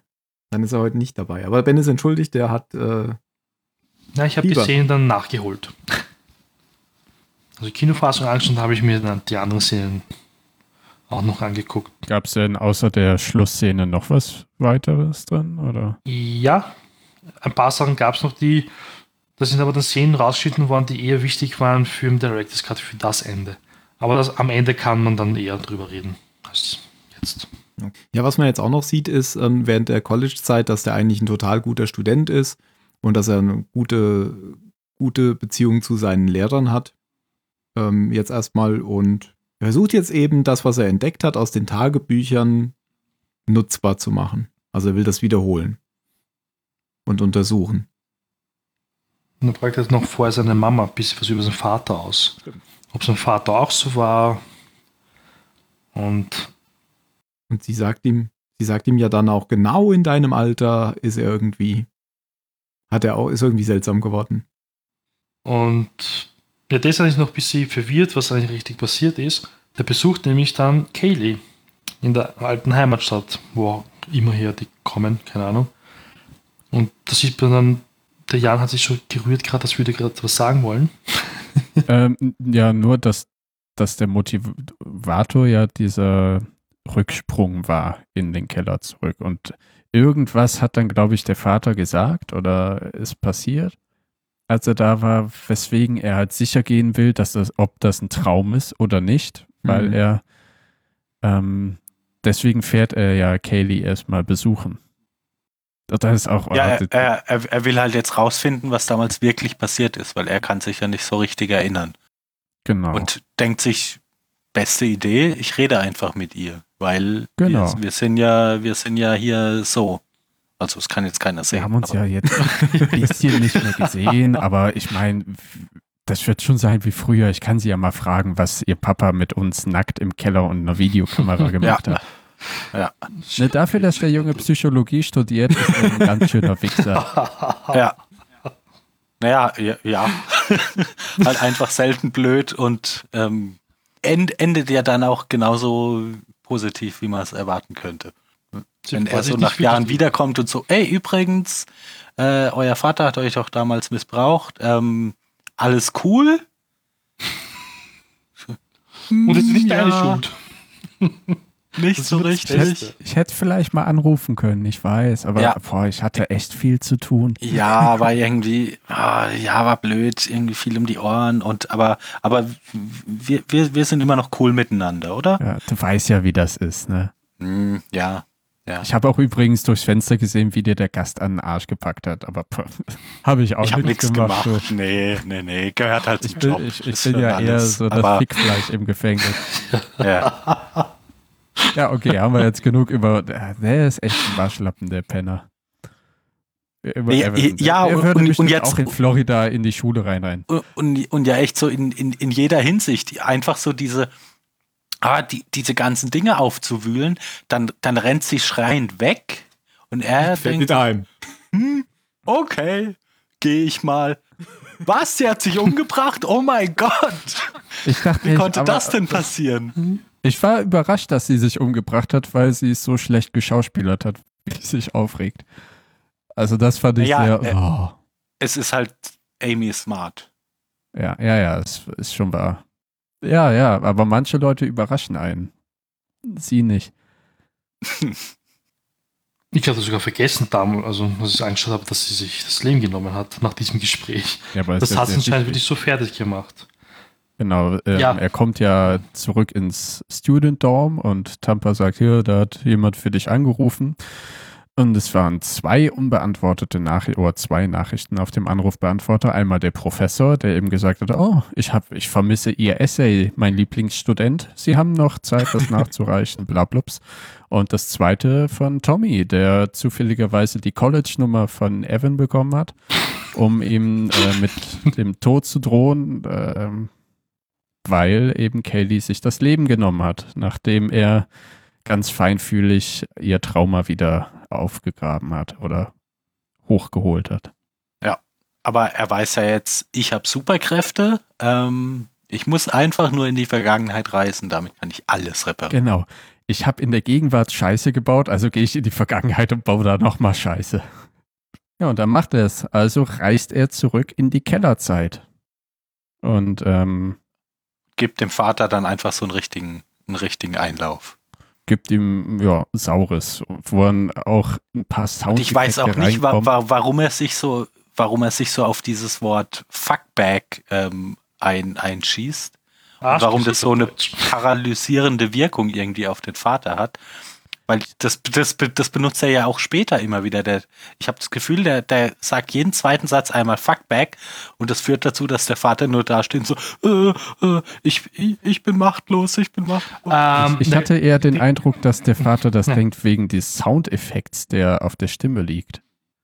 Weil Evan hat in dem Moment ja so einen, äh, so einen transzendenten, multidimensionalen Echo-Sound. in seiner Jedi-Kräfte. Mario, was wolltest du einwerfen? ähm, man darf nicht vergessen, der Vater ist ein Pädophiler. Der vergeht sich an Kinder. Und Danke für die Erinnerung. ja, aber ihr denkt nicht weiter. Ein Kind, das, Die ihm zu, das zurückredet, Jetzt. da ist er verwirrt. Das kennt er nicht, weil er weiß ganz genau, das ist ein Kind und das sollte sich nicht wehren. Und das Kind wehrt sich da auf einmal und nicht alle Pädophilen können damit klarkommen. Ich hatte nämlich ein Gespräch mit Polizisten, der mir das mal erklärt hat. Ähm, wenn Kinder wirklich ähm, ziemlich mutig ist das falsche Wort, ähm, boah, wie das damals erklärt, wenn die sich halt wehren und zurückreden und aggressiv werden, ja, dann haben die öfter, also meistens geben sie nach und lassen los halt, ja. und sind Ja. total perplex und verwirrt. Und das war es nämlich auch wahrscheinlich. Weil es, weil es er kennt das nicht. behinderte Wichser sind, die sich nur an Schwächeren vergreifen. Natürlich. Richtig, Wenn sich das genau. auf einmal wehrt, dann das Arsch Ja. das war wahrscheinlich nur das, was Evan, das war halt jetzt so sein Wort, das er zuerst wahrscheinlich rausgebracht hat, vor Wut, ja. Und deswegen hat ihn das so, hm, was? Ja, und dann ist schon klar, dass es halt nochmal benutzt, ne? wenn er merkt, ah, es Ja. hat Wirkung gezeigt, aber ich hatte halt das Gefühl, als der Vater, how, how are you doing this? Ähm, er schaut sich ja auch nochmal kurz um, dass es eben auch an diesem Effekt liegt, der unter die Stimme von Evan gemischt ist. Aber Ja, deine Begründung, die kann, macht. kann ja sein, dass es realistisch ist, klingt nachvollziehbar. Ich kenne mich da nicht gut aus. Ich, ich fand es ein bisschen unfreiwillig komisch einfach in dem Moment. Aber ja, wenn, wenn, wenn das so ist, ist es ja in Ordnung. Ja, ähm, Ja, und dann äh, reist er wieder zurück und wacht in einem Himmelbett auf oder sowas. naja, was sagt er eigentlich zu ihm? Er soll jetzt Kaylee besser behandeln, er soll sie nicht mehr anfassen und sie in Ruhe lassen. Macht Weil sonst kommt er zurück und kastriert ihn. Genau, Und mehr auf Billy Tommy besser, aufpassen. äh, Tommy. Tommy besser auf äh, achten, weil der ist nämlich ein Sadist. genau. Und das ist nämlich auch wichtig, dass er das gesagt hat. Das merkt man dann später in der Zukunft dann wieder. Warum eigentlich? Aber er sagt so ein bisschen halbherzig. Ich, Weil, ne, Ja. er, also er kommt ja zurück und mit Kaylee ist alles in Ordnung und er ist mit Kaylee zusammen. Er selber ist zwar jetzt der Wichser, der davor eigentlich nur unterschwellig war. Ähm, dafür ist Tommy ja immer noch ein bisschen Ralle. Ja, und an dieser Stelle, wo, wo der Film jetzt ist, da habe ich jetzt eigentlich gedacht, der ist jetzt fertig. Tatsächlich. Ähm, da habe ich 40 jetzt, Minuten. da habe ich dann mal geguckt. Was hast du gesagt, Mario? 40 Minuten waren das oder wie viel? Ja, ich glaube, das war ungefähr die Hälfte. Und Also- dafür 13 Millionen. Ja, ich glaube 50 Minuten. Ähm, egal, also ich hatte jetzt irgendwie den Gefühl, ah, jetzt muss der Film ja bald fertig sein. Da habe ich nachgeguckt, huch, das ist immer ungefähr bei der Hälfte. Was kommt denn da jetzt noch? Mhm. Weil du dachtest, jetzt ist Friede, Freude, Eierkuchen. Genau, also ich dachte, das wäre jetzt schon irgendwie so das Ende. Das Endgame. Das, das, dann wär's Ich finde, es wurde, dass, dass es nicht so ist, wurde halt schon dadurch feinfühlig suggeriert, dass ähm, Evan und Kaylee jetzt, die ja eigentlich eine nette Kindheit hatten, holter die Polter in so einer amerikanischen Verbindung sind. Also so eine Alpha-Beta-Kappa-Scheiße. Die und ähm, Anwärter menschenverachtend behandelt, die ganzen Bullies auf dem Campus sind. Naja, aber Ja, ja. da landen doch die erfolgreichen Menschen. Ja, aber da landen auch die Wichser. Also so wird es halt in dem, in dem Film dargestellt. Und allein das ist ja schon ein sehr deutliches Indiz, was ich auch sehr plump finde, dass der Film halt noch lange nicht jetzt am Happy End angekommen ist oder am Ende. Weil, ne, man will ja, dass Evan und Kaylee äh, miteinander glücklich sind, aber eben auch gute Menschen sind. Weil die mussten ja schon so viel durchleben in ihrer Kindheit und was nicht auch. Ja gut, die meinte ja, er hat dann, glaube ich, vor all diesen Szenen, bevor man erfahren hat, was eigentlich jetzt Evan, ähm, Evan ist, gemeint, ja gut, das muss schon das Ende sein. ja, genau, also, Also in der Bett. Bettszene, ja, ja, okay. Wenn Ja. sie im Bett aufwachen, dann kann man das schon Ja. denken, das stimmt. Genau. Aber es sind halt doch drastische Änderungen, weil Evan ist jetzt eigentlich genau das, was er eigentlich nicht wirklich mochte. Hat sich mit denen angefreundet, die eigentlich ziemlich die Ärsche sind, wie es Jan schon gesagt hat. Ähm, mh, ich glaube, schulisch ist er nicht, glaube ich, jetzt so super. weil sein neuer bester Freund quasi ist, glaube ich, so ein Trottel, der so einen Schummelzettel braucht, um durchzukommen. Aber Evan, der hatte quasi das alles mitgenommen, sein ganzes Wissen. Und sein Prof Wieder kennt zurück. ihn nicht mehr. Genau. Wer weiß, ob er jemals in der Vorlesung war. Ja, das fand ich auch so lustig. Ja, Das hast du ja nicht so nötig, rein- wenn, wenn, du, wenn du in so nah auf Fraternity bist, dann, dann Naja.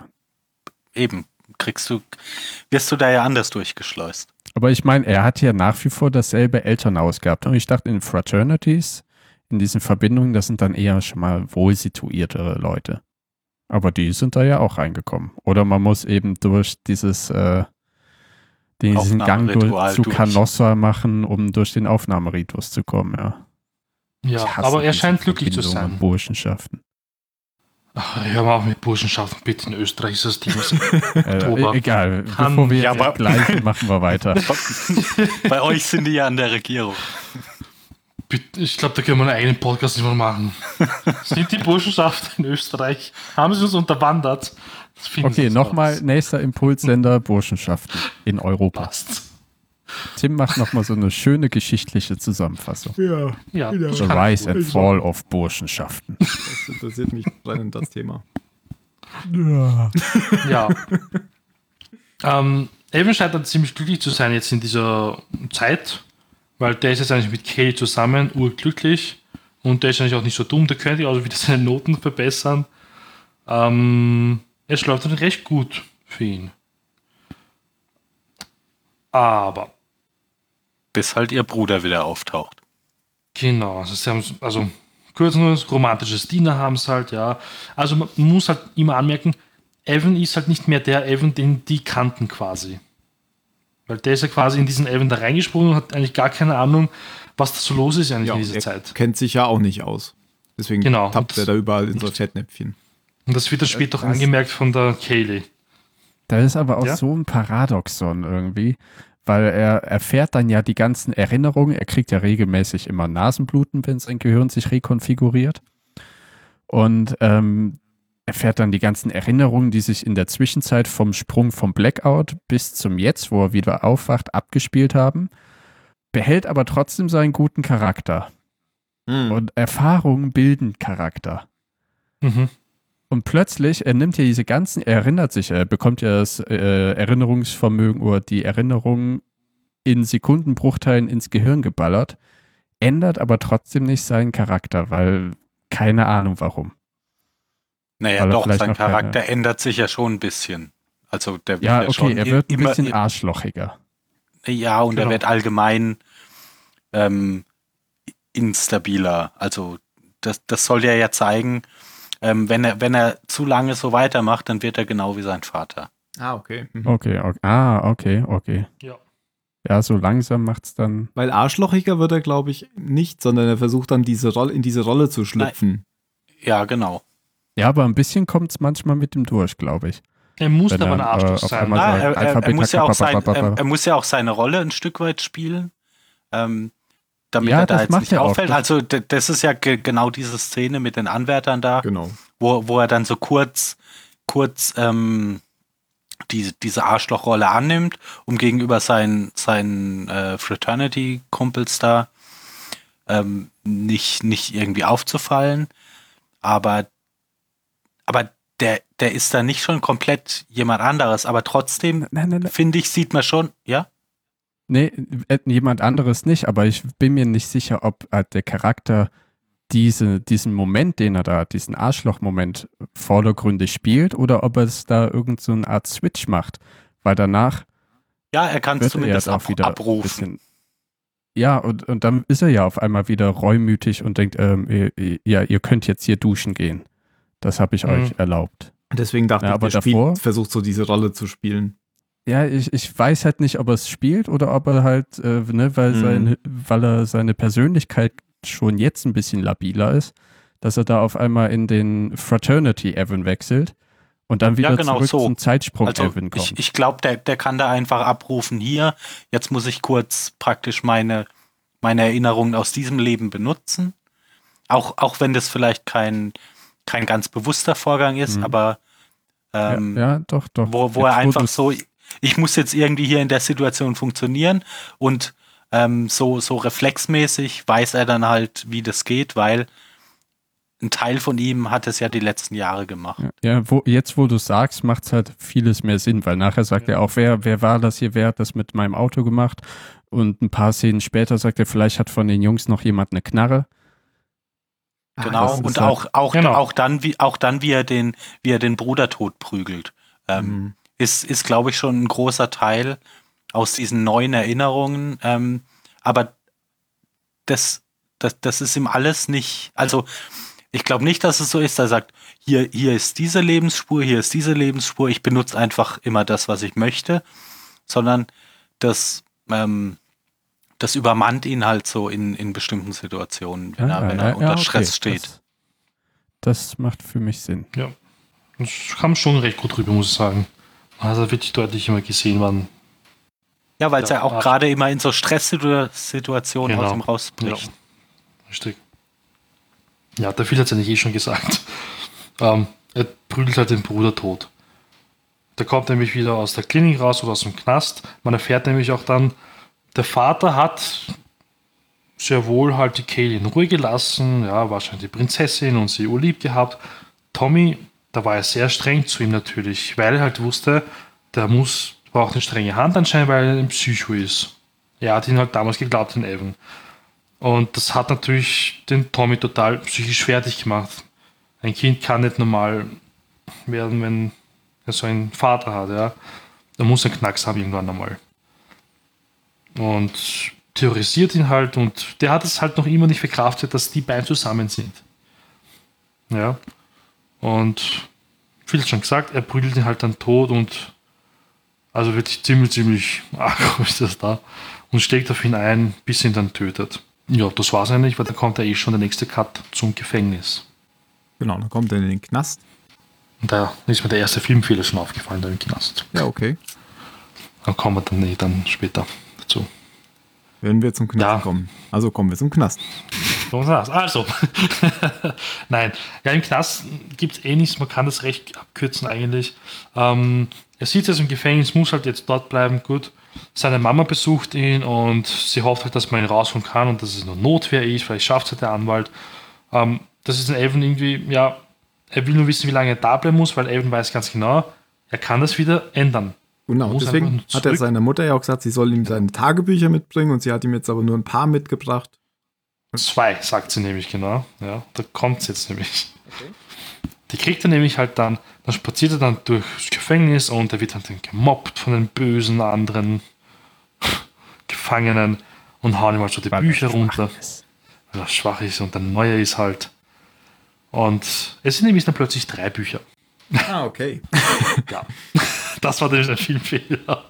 Auf einmal liegen dann drei Bücher rum und das, hm, was? Naja, du, du hast ja nicht gesehen, wie die beschriftet sind. Vielleicht ist ja das eine Buch 1 Teil 1 und das andere Buch 1 Teil 2. Oder Ja, sie hat den Film nur zwei hochgehalten und hat halt noch ein drittes in der Tasche. Aber sie hat Also dann da- gesagt, das ich habe nur diese so zwei gefunden. Genau, sie hat ja gesagt, Deswegen. sie hat zwei. Sie hat es gesagt, deswegen so. ist es eigentlich ein Fehler. Das heißt, die haben es wahrscheinlich abgeändert dann irgendwann. Hm. Oder sie haben eins zu viel in die Hand gedrückt. Gut. Ja, Mir ist es nicht mal aufgefallen. ich gebe zu, ich schaue doch sehr gerne auf Details, weil Filmfehler, ich mag das irgendwie. Naja, er benutzt dann auf jeden Fall die Tagebücher, um seinen Zellenkumpanen, der eben hier von Kimi aus Lost gespielt wird, wie wir schon erfahren haben, ähm, um den zu überzeugen, ihm zu helfen. Und zwar macht er das, indem er sich genau in diese Szene zurückversetzt, in der er in der Schule ist und ähm, dieses Bild malt mit, den, mit dem Messer Und Was- warum macht er das? Das habe ich immer noch nicht verstanden. das macht er. Äh, dann, ja, genau, warum er das macht, weiß ich auch nicht. Aber was er in dieser Szene macht, ist ja mit seinen Händen auf diese, ähm, auf diese Zettelpicker zu hauen, damit er ähm, Jesus-Male an den Händen bekommt. In der, Weil Kimi, der ja ein, ein offensichtlicher Hispanic ist, genau, äh, ein, ein gläubiger Christ. Je ja, der Genau. hat ja Jesus-Tattoos überall. genau. So wie, wo, so wie Hurleys Mutter. Ja. Zu diesem Bild muss man ja vielleicht noch sagen, da liegt ja ein Glatzkopf und ein blonder Typ und der Glatzkopf hat ein Hakenkreuz auf dem Arm tätowiert. Und in diesem Knast gibt es die üblichen Gruppen. Ne? Es gibt die Afroamerikaner, es gibt die Hispanics, es gibt die verwaschenen äh, Ami-Nazis. Und diese Ami-Nazis haben eben einen muskulösen Blondschopf, der der Schläger ist für einen intellektuell wollend wirkenden Glatzkopf. Und diese beiden liegen halt in ihrem eigenen Blut über Evan, der da mit dem blutenden Messer steht. Und warum er das gemalt hat, meine Vermutung ist, weil das so sein Plan ist. Weil er geht jetzt äh, später dann, nachdem er ne, Kimi Hispanic überzeugt hat, zur Zelle der Nazis und sagt ihnen, er weiß, wie es hier im Knast läuft. Man muss sich einer Gang anschließen oder man ist so gut wie tot. Und deswegen geht er schon mal auf die Knie, denn er will seine Loyalität zu den Ariern ja beweisen, indem er ihre Schwänze lutscht. Sticht ihnen dann aber irgendein Metallstück erst in das Gemächt und dann in die Brust und in den Bauch und also dem, dem glatzköpfigen Führer. Und dann kommt schon Kimi rein, knockt den Blonden aus und hält dann alleine die Zellentür zu. Und ich vermute einfach, dass das eben schon mal so das Foreshadowing war. Ja, aber das ist da trotzdem gemalt keine hat. gute Erklärung, warum er das Nö, als der Kind Film- auch malt. also er hätte ja auch einfach eine Sonnenblume malen können. Ja klar, aber, Bull aber Bullshitting-Erklärungen in dem Film sind äh, jetzt nie. Mannigfaltig. Ja, die sind mannigfaltig, aber Bullshitting-Erklärungen sind nie gute Erklärungen. Ähm, ist das jetzt auch die Szene, wo er in der Küche steht mit dem Messer? Oder kommt das später erst? Naja, was hat ihn Ich eben glaube, das kommt später erst. Also zurückgeworfen hat ihn ja, dass äh, Tommy, dass er Tommy ge- umgebracht hat. Ne? Das heißt, Also, genau, also irgendwas, um Tommy zu ändern. Der Kimi hält ja jetzt die, die, die Gittertür zu, damit er wieder in seinen Tagebüchern lesen kann, damit er irgendwo hinspringen kann. Und wo springt er denn jetzt hin? Ist das dann die Szene am Ähm, Schrottplatz? Um Tommy zu ändern? sein. Oder Ähm, die Szene am ähm, Ist, ist aber äh, äh, ehrlich gesagt, finde ich jetzt auch gar nicht so wichtig. Ähm, weil ähm, ich finde, es lässt sich jetzt relativ kurz sagen, dass er da halt diese, diese verschiedenen Versuche unternimmt, um das zu reparieren und alles immer noch schlimmer wird. Also Kaylee wird zu dieser, dieser drogenabhängigen Prostituierten oder ähm, der, der dicke er ermordet den Bruder und, und das wird alles einfach immer nur noch furchtbarer mit jedem Versuch, den er unternimmt. Und dann sind wir wieder natürlich, warum der Film Butterfly-Effekt heißt, weil kleine, kleine Ursache, große Wirkung. Aber wollen wir, wollen wir die jetzt wirklich äh, nicht mehr abhandeln und einfach zusammenfassen? Weil das sind ja alles die, die Ursache, also die Ja. Änderung der Anfangsbedingungen der Zeitlinie und dann eben diese Ursachen wie Drogen. Ich glaube, die nächste ist nämlich wirklich die, wo er Tommy umbringt auf dem Schrottplatz, oder? Also der Lenny bringt den Tommy um. Ja, kann gut sein, weil ja- danach, äh, In der Klinik. und weil Evan ihm ja das Ding in die Hand drückt, um diesen Sack Genau. aufzuschneiden. Und dann schneidet er wirklich den Sack auf, nämlich Tommy. Ja. Ja, ich weiß auch nicht, ob wir jetzt, also es, es wirkt, glaube ich, arg abgebrochen, wenn wir jetzt auf einmal nicht mehr. ja wir können schon passiert. kurz abhandeln, jetzt, also ab jetzt sind die ganzen Zeitlinien ja eh nicht mehr so, also so lang, weil ich glaube, das war die einzige mit, also das vor dem Gefängnis und im Gefängnis, das war, glaube ich, das längste überhaupt im Film. Jetzt kommen nur noch die kürzeren. Also Lenny landet halt in der Klinik. Ähm, Evan macht halt irgendwas, keine Ahnung was. Und das ist halt jetzt die Zeit quasi, wo Kelly eine drogenabhängige Prostituierte ist. Und also total abgefuckt einfach. Und ich glaube, das ist jetzt auch in der Zeit, wo man erfährt, dass bei Evan sich da irgendwas tut. In dem Teil von hier, wo die ganzen Erinnerungen sind. Ich bin jetzt kein Experte, ich weiß jetzt nicht, wo da genau abgespeichert wird und wie das da heißt. Und irgendwie wird das immer, Rinde. ist es das, was er erwähnt, weiß nicht. Aber Ja, ist das nicht genau. wirklich hier die, die ganze Großhirnrinde, wo es, weil Das die ist die spielt bei ihm ja an und dann irgendwie. gibt es ja, Ja, die, genau. ja, das ist die ja. Und ja, dann ja, ja, genau. ja, Äh, das ist so, weil hier 40 Blutung. Jahre Erinnerungen drin sind. ja, sagt er, während er so ganz cool auf dem Rollstuhl hin und ach Gott, ey, ich hasse echt einen Kutscher. Foreshadowing! Oh ja, weil da steht er noch einfach auf, ja. weil er Arme hat. Die fehlen ihm nach dem nächsten Rückblick ja schon wieder, weil dann äh, geht er zurück, wo ja der, der Briefkasten explodiert. Und jetzt läuft er los, um eben die Familie, und man, man sieht, er sieht später ja, was passiert, nämlich, dass äh, eine Mutter mit ihrem Baby nach Hause kommt und zum Briefkasten geht, um die tägliche Post rauszuholen. Und dann macht's Bumm.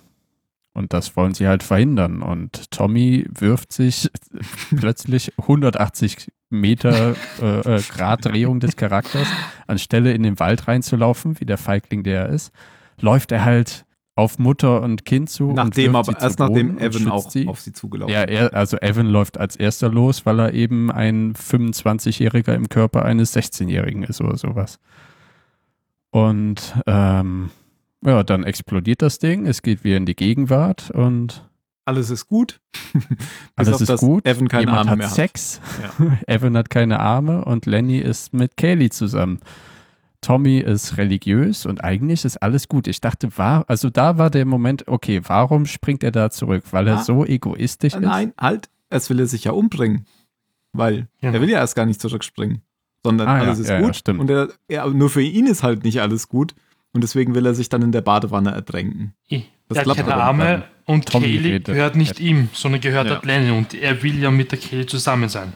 Ja, aber das ist sehr egoistisch, weil Kaylee ist da ja glücklich mit Lenny. Und sie sagt ihm Ich- auch, oh ja, ja. es hätte Ja, sein können, dass wir zusammen sind, aber ich bin halt mit Lenny zusammen und ich bin glücklich mit ihm. Und ja, da und, hätte und er deshalb sagen können, beschließt, macht er doch. Er, er Okay, beschließt ich doch, ja, das ist Genau, okay. genau. Ich bringe mich um. Das ist ja genau, das, was er macht. Ja, ja, ja, ja, das wollte ich ja nur unterstreichen, aber Mario meinte ja, äh, dass das ein Grund wäre, warum er, warum er nochmal sprengt. Der, der Grund, warum er nochmal springt, ist, dass seine Mutter an Krebs leidet. Stimmt. Ja. Weil sie aus, aus hanebüchenen Gründen angefangen hat zu rauchen, weil ihr Sohn keine Arme mehr hat. Das war, boah, Alter. Mal wieder ein Beispiel für, hm, wir brauchen noch mal irgendwie ein, hm, Nein. oh ja, Nein, was, nein. das ist mal wieder ein Beispiel für den Schmetterlingseffekt. Kleine Ursache, große Wirkung. Keine Arme, Zigaretten. genau, Kettenrauchen. Aber keine Arme, Besser Zigaretten als Alkohol. Hm. Also jetzt, jetzt für Zigaretten entschieden als für Alkohol. Er will Chris Lungenkrebs oder Leberzirrhose. Ja, genau. Aber daraufhin will er dann wieder springen, weil das geht nicht, dass seine Mutter da Krebs hat. Er kann sie retten und verspricht es ja und total verwirrt natürlich, obwohl ich glaube, dass sie halt in dem Moment checkt, was er nicht damit meint, weil ja ihr Vater eigentlich, also ah, sein Vater eigentlich genauso war. Hm, vielleicht ist es die Erklärung, dass er auch ihr Vater ist. Dam, dadam, dam. Ashton Kutscher ist der Vater seiner eigenen Mutter? Was? Das ist ja schon Futurama-mäßig. Ja, Nein, ich meinte, sein Vater ist auch ihr Vater und deshalb ist er so besonders, aber es ergibt keinen Sinn, weil der Vater ja auch schon so besonders war. Und wenn das keinen Sinn ergibt, dann müssen Sie meinen Mandanten freilassen. Ist denn diese Szene wirklich, ist denn diese Szene wirklich schon vorher gewesen, dass er da im Rollstuhl gekippelt äh, war? Oder kommt das erst bevor er dann unter sich unter den Schreibtisch verkriecht gleich? Nee, nee, das war Nee, vorher. nee, das Okay. war schon Weil er vorher. Schreibtisch verkriecht, da ist er selber der Ach, da ist er ja äh, Patient. Insasse. Schon in der Genau, Klinik. genau. Ja, hast recht. Ja. ja, er reist dann quasi wieder zurück. Ähm, jetzt muss ich kurz überlegen, was danach gekommen ist. Ja, das weiß ich auch nicht mehr. Er re- reist halt noch irgendwann zurück zu seinem Vater, um ihn zu fragen, wie man das. Äh, um mir irgend, äh, ich glaube da halt, auch wegen seiner Mutter oder und so. Ähm, und der Vater sagt halt, du kannst die Vergangenheit nicht ändern, es geht immer, oder du kannst es schon, aber es kommt nie was Gutes dabei raus. Und dann sagt er, ah, du wirst schon sehen, ich werde sie retten. Und äh, dann, deswegen will der Vater ihn halt umbringen. Genau, ne? das, ist auch die so Auflösung davon dann, von Foreshadowing halt vielleicht, dass, also Tod des echt Butcher ist schon mal eine Möglichkeit, wie äh, man aus diesem Zeitreise-Dilemma herauskommt. Auf jeden Fall für Ashton, Ashton Kutscher. Ob für die anderen vielleicht nicht. Ja, doch, auch für die anderen. Ah, nein, jetzt weiß ich, was kommt. Ähm, Weil, oh, da müssen wir noch mal einmal ganz kurz einhalten, weil das war auch wieder etwas ganz Subtiles in der Zeitlinie, wo er keine Arme hat. Da sagt Kaylee, sie ist nur bei ihrem pädophilen Vater geblieben, weil sie bei Evan bleiben wollte. Sonst wären sie und ihr Bruder mit der Mama gegangen. genau. Weil sie wollte bei Evan bleiben und Tommy wollte bei Kaylee bleiben. Deswegen sind sie beim pädophilen Vater geblieben und deswegen war ihre Kindheit im Arsch. Ja, stimmt. Wird später nochmal wichtig. Die Kaylee stirbt ja auch in der Vergangenheit. Weil er nimmt ja, nachdem er keine Arme hat, reist er zurück, um den Böller nämlich anzuzünden, zu verstecken irgendwie oder ihn einzusetzen gegen den Vater. Er zündet ihn ja an. Ja, Das habe ich auch überhaupt nicht kapiert. Was Und soll der rollt ihn dann durch Boden. Das habe ich leider auch nicht verstanden. Ich meine, okay, Kelly hebt ihn auf, ja, oh, es leuchtet und boom. Eine Kerze. Ja, irgendwie so. Ich weiß auch nicht mehr, warum er es angezündet hat. Wollte dem Vater jetzt Angst einjagen? Äh, Das, das fand ich auch sowas von bescheuert. Nein, er wollte aber, Nichts. glaube ich, ich weiß nicht, wegen Tommy auch irgendwas jetzt ändern, weil er wollte es irgendwie gerade bringen, dass alle glücklich werden am Ende. Nicht nur er, er ist Alle im Egoist. Keller umbringen oder was? ja, genau.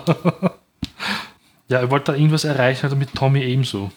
er wollte den Vater bedrohen und gleichzeitig das Ja, Ding vernichten. Genau, gleichzeitig den Böller klauen, weil sie dann auch das andere Problem beheben. Genau, Aber er das dachte, der ist halt Böller, der hat alles kaputt gemacht.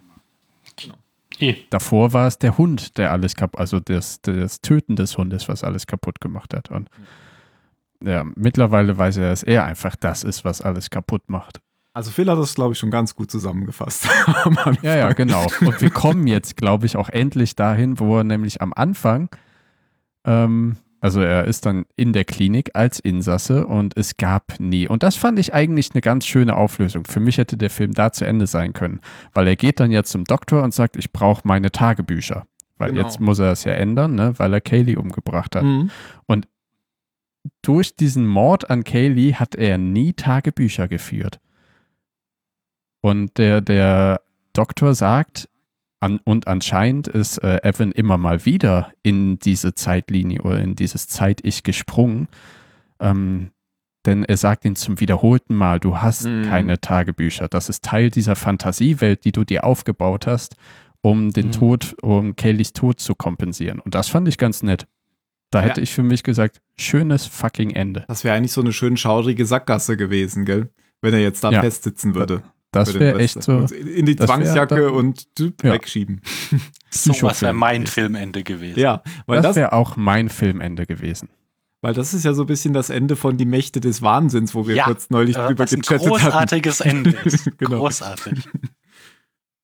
Ja, es wäre eigentlich auch ein gutes alternatives Ende geworden. Das wäre das sogar. beste Ende. Also von allen Mhm. Enden, die dieser Film hat, wäre das, was es nie als Ende geschafft hat, das beste Ende gewesen. Ich, man wollte aber trotzdem irgendwie, ich sage mal so ein fast Happy End schaffen. Aber es ging ja nicht doch darum, dass er ist zwar ein Egoist gewesen, aber am Ende ist klar geworden, ähm, er ist das Problem. Nur er alleine ist das Problem und hat alles verursacht. Und er möchte eigentlich alle in seinem Umfeld, dass die glücklich werden. Und er will da halt nicht dabei sein. Darum geht es eigentlich dann am Ende. Deswegen ist das Ende, das, Ende das, das, wäre auch ziemlich cool gewesen, stimmt schon, dass, dass er keine Tagebücher geführt hat. Aber das würde keinen Sinn ergeben. Weil der ganze Film baut ja nicht auf genau das ich. Ende auf, was wir in der Kinoversion kennen und das vom Director's Cut kommt dann eh später noch dazu. Der Film baut nämlich genau auf diese zwei Enden auf. Deswegen. Da kommt er jetzt hin, indem ja der Psychiater äh, so nebenbei fallen lässt, ihr Vater hat auch immer irgendwas von Fotos erzählt. Sie haben ja keine Tagebücher, aber ihr Vater hat genauso für das Zeug gesprochen, hat immer irgendwas von Fotos erzählt. Also der Vater hat offensichtlich immer anhand von Fotos diese Zeitsprünge gemacht. So, und dann kommt er nämlich ähm, genau an die Szene, mit der der Film eigentlich begonnen hat. Nämlich, er flüchtet da irgendwie aus dem Büro und verkriecht sich unter dem Schreibtisch, ähm, unter dem Vorwand, dass er sich alte Videos nochmal ansehen will, die seine Mutter mitgebracht hat. Weil er nämlich äh, durch dieses, ähm, dein Vater hat das immer mit Fotos gemacht, denkt er sich, ah, dann kann ich da ja vielleicht die alten Videos benutzen und kann nicht nur mit meinen Tagebüchern in die Erinnerungen springen, sondern auch damit. Genau. Was ja dann auch klappt. Und dann ist er tatsächlich äh, ganz klein, sozusagen seine erste Begegnung mit Kaylee, die damals eben so ablief, dass sie sich da kennengelernt haben. Und hier ist er halt eben dann total abwesend und sagt, ich will dich nie wiedersehen, weil er dann eben sagt, dann wird das alles nicht passieren. Wo es richtig bedroht, ich hasse dich und ich töte deine Eltern und so weiter. Genau, dann weint sie und läuft zu ihrer Mutter und dann zieht sie mit ihrer Mutter eben weg, weil sie ja dann keinen Grund mehr hat, bei ihrem Vater zu bleiben. Und dann kommt ja eigentlich genau dieser Zeitsprung dann, wo dann kurz die ganzen Flash, also Flashbacks jetzt nicht, sondern was halt in der Zwischenzeit passiert ist. Und eh, wie es ihm gesagt hat, Tommy und, ich wollte Tommy Lee Jones sagen, Tommy und Kaylee ziehen zur Mutter. Ähm, allen geht es irgendwie gut. Lenny geht's gut, der ist halt alleine. Er hat sich halt nie angefreundet mit den anderen. Ähm, Tommy und Kaylee sind ziemlich glücklich. Ähm, Even, Even ähm, wächst auch irgendwo auf, wo es ihm ziemlich gut geht. Dann sind es viele Jahre wieder vergangen, wo er halt dann als Erwachsener wieder auftaucht. Das ist dann halt die Schlussszene dann. Und Ähm, sie ziehen nicht ja. um, weil er ist jetzt im Studentenzimmer mit Lenny. Genau, ja.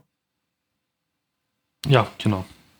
Ja, aber ansonsten verläuft das Leben für ihn ja so wie in der ersten Studentenszene eigentlich. Also er ist ja wieder dieser erfolgreiche Student äh, in Psychologie und hat dann offensichtlich eine Praxis, weil in der letzten Szene ruft er dann noch seine Mutter an und sagt, ich komme ein bisschen später oder so, weil er hat noch einen Patienten.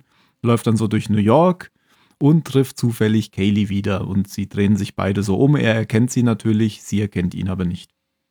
Das ist meine sie, Endfassung. Sie erkennt irgendwas. Naja, doch, die, die erkennen sich schon. Sie, sie erkennt auch, glaube ich. ich. Vielleicht kann sie ihn jetzt nicht Ich zuordnen. dachte, sie ist nur geil auf ihn. Ich dachte, sie findet ihn Nein. nur attraktiv. Hä- Hätten die sich beide im gleichen Moment umgedreht, dann, dann hätten sie sich Also er Sowas kennt sie ja nicht, sowieso, Tim. sie halt nicht. Okay. Ja. Frauen drehen sich doch nicht nach Männern um. Also, Okay. ja. Also, ja. ja, womöglich, keine Ahnung. Aber wer ist schon geil auf echten Kutscher? Der Mimo Ruhe. war es. Naja, ich meinte halt, weil sie halt schon immer äh, ja irgendwie sich zu ihm hingezogen hat. Ja, aber ich, ich kenne das doch so, also ich kenne das selber, wenn ich auf der Straße bin und dann gehe ich auch an jemanden vorbei, dann, hm, kenne ich die Person nicht irgendwie, dann drehe ich mich auch immer so kurz um. Das machen wir auch, weil wir das Gefühl haben, wir kennen ah, doch diese nee, den Person. Hintern hätte ich mir gemerkt. Genau. Und dann war es am Ende hinter am Ende. Das hast Nein. du jetzt gesagt. Nein, also schon, ich glaube schon, dass sie irgendwie das Gefühl hatte, gut, ich könnte den nicht kennen, kommt mir schon wie bekannt klar, vor. das habe ich auch das Gefühl. Ja, ja, ja. Oder ja, das man, er auch. kennt sie ja sowieso. Er weiß ja, wie sie ausschaut als Erwachsene, sowieso nicht. Er entscheidet sich halt dann für den Weg, den er gehen möchte, damit alle glücklich sind, weil er weiß ja, dass alle glücklich sind. Das hat er gesehen quasi in diesem Zeitsprung dann, ja. Ähm, er geht einfach weiter. Genau, und das finde ich auch gar nicht Das- so schlecht. Das finde ich jetzt besser, als ähm, wenn es da jetzt noch irgendwie ein richtiges Happy End gegeben hätte. Ich schon hatte Gänsehaut, muss Ja, ich das zugeben, was ich gestern angeschaut habe. Er, er hat ja die, die Entscheidung getroffen, da jetzt nicht mehr einzugreifen, Hm. weil er Ja, Das, gemerkt das hat, wird halt so, was da passiert. Genau, er, das zeigt eben, er hat seine Lektion gelernt. Und Ja. diese zwei anderen Enden, also es gibt ja noch zwei anderen, die in dieser Szene in New York spielen, die gibt es dann wahrscheinlich auf der Blu-ray oder DVD. Im einen läuft er ihr dann hinterher und sie laufen nicht in entgegengesetzte Richtungen auseinander. Und in der dritten Version ja, sprechen sie sich tatsächlich an und verabreden sich auf einen Kaffee. Wo du denkst, ja, okay, geil, ich hätte mir eigentlich die zwei Stunden Film jetzt sparen können.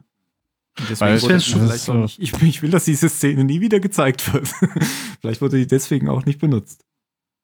Das mit dem Kaffeetrick, das war mir zu, na, viel zu kitschig und das war ein, ein Happy End, das nicht Mhm. wirklich gut ankommen ist. Das, wo er weggeht, das war ein, ein Teil Happy End, sage ich, für alle anderen, aber nur nicht für ihn. Weil der war immer Ja, doch, für egoistisch. ihn auch. Ja, Er hat weil sein der Leben liebt sie ja. er er hat sie ja geliebt. Eh, Ja, aber er hat sie trotzdem er- geliebt. Ja, aber er macht jetzt nicht alles von ihr abhängig. Also ich meine, der, der lebt gut in New York, der, Ja, hat der Eh, kann seine sich auch Mutter noch mal noch. Ich glaube, der ist schon glücklich. Aber er trotzdem macht jetzt nicht alles sie von diesen geschmerzt schlecht wahrscheinlich. Schauspielern Blonden abhängig.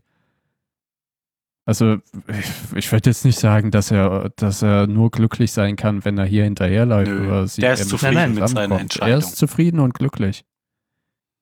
Also ist das ja irgendwie kein offenes Ende, oder?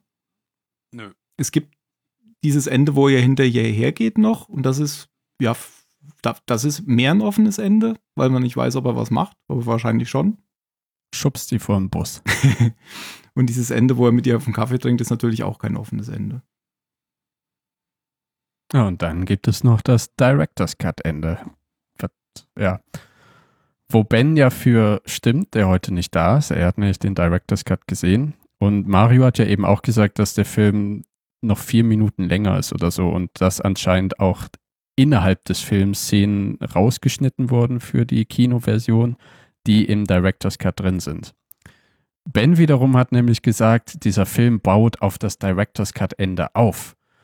Aber wenn jetzt eben eben jene Szenen rausgeschnitten werden, die für den Director's Cut essentiell sind, dann ist die Director's Cut Edition natürlich nicht die, die wir gesehen haben, wenn sich halt Ja, also weil ich finde, der, der, den ich gesehen habe, der baut überhaupt nicht auf dieses, also vielleicht sollte einmal kurz jemand sagen, was der Director's Cut ist. Ähm, ja, also ich, da, habt ihr es gesehen? Das Ende im Ja, ja. YouTube oder sonst so? Ja. Nein? Das ist halt, ähm, das Ende ist halt anders. Er schaut halt nicht das Geburtstagsvideo an im Büro, sondern er schaut dann halt ähm, quasi das Geburtsvideo an. Seine Mutter ist halt schwanger und liegt in Wehen und kriegt jeden Moment das Baby. Und er reist quasi genau dahin zurück in den Mutterleib rein. Und er will es halt dort zu Ende bringen. Mit sich selbst. Ähm, wenn man jetzt nur das Ende erklärt, äh, versteht man das nicht so richtig, weil Szenen rausgeschnitten worden sind halt. Also er bringt sich halt selber im Mutterleib um. Er stranguliert sich halt mit, dem, mit der Nabelschnur, ja. Und dann stirbt er halt im Mutterleib und beendet quasi ein, den Fluch. Er ist ja eigentlich ein Fluch. Ähm, darauf baut nämlich dann der Director's Cut auf. Kinoversion passt so, wie sie ist und Director's Cut ergibt dann Szenen mit Director's Cut. Also hätten die die Szenen nicht rausgeschnitten, die rausgeschnitten worden sind, dann würde das überhaupt gar keinen Sinn ergeben. Das, also das mit dem Geburtstagsvideo zum Beispiel. Ähm, ja, das ist halt das Ende. Ähm, alle sind eigentlich dann glücklich. Seine Mutter verlässt halt seinen Vater, sie heiratet nochmal, kriegt ein Baby, sein gesundes Baby und quasi der Fluch wurde gebrochen. Ähm, Kaylee und, und also alles, was man dann gesehen hat, nach dem Geburtstagsvideo, kommt dann halt nochmal vor. Allen geht's glücklich. Kaylee heiratet irgendeinen Typen. Ja. Alle glücklich. Nur ähm, Evan existiert halt nicht. Ähm, das Ende ist nämlich so, es ist nämlich so aufgebaut, dass das ein Fluch ist. Sein Vater hatte schon diesen Fluch und er hat ihn quasi an das Kind weitergegeben, Evan. Seine Mama war nämlich schon zweimal schwanger. Das waren Fehlgeburten. Und er, bei ihm hat es dann wirklich funktioniert und er ist halt das dritte Kind und ein Wunderkind quasi. Ähm, irgendwann einmal, du möchtest was sagen, ich weiß, ich bringe das nur kurz zu Ende. ähm, gehen Sie mal zu irgendeiner Wahrsagerin und ich kenne das ja, was die, da machen die alten Zigeuner da in diesem Zelt.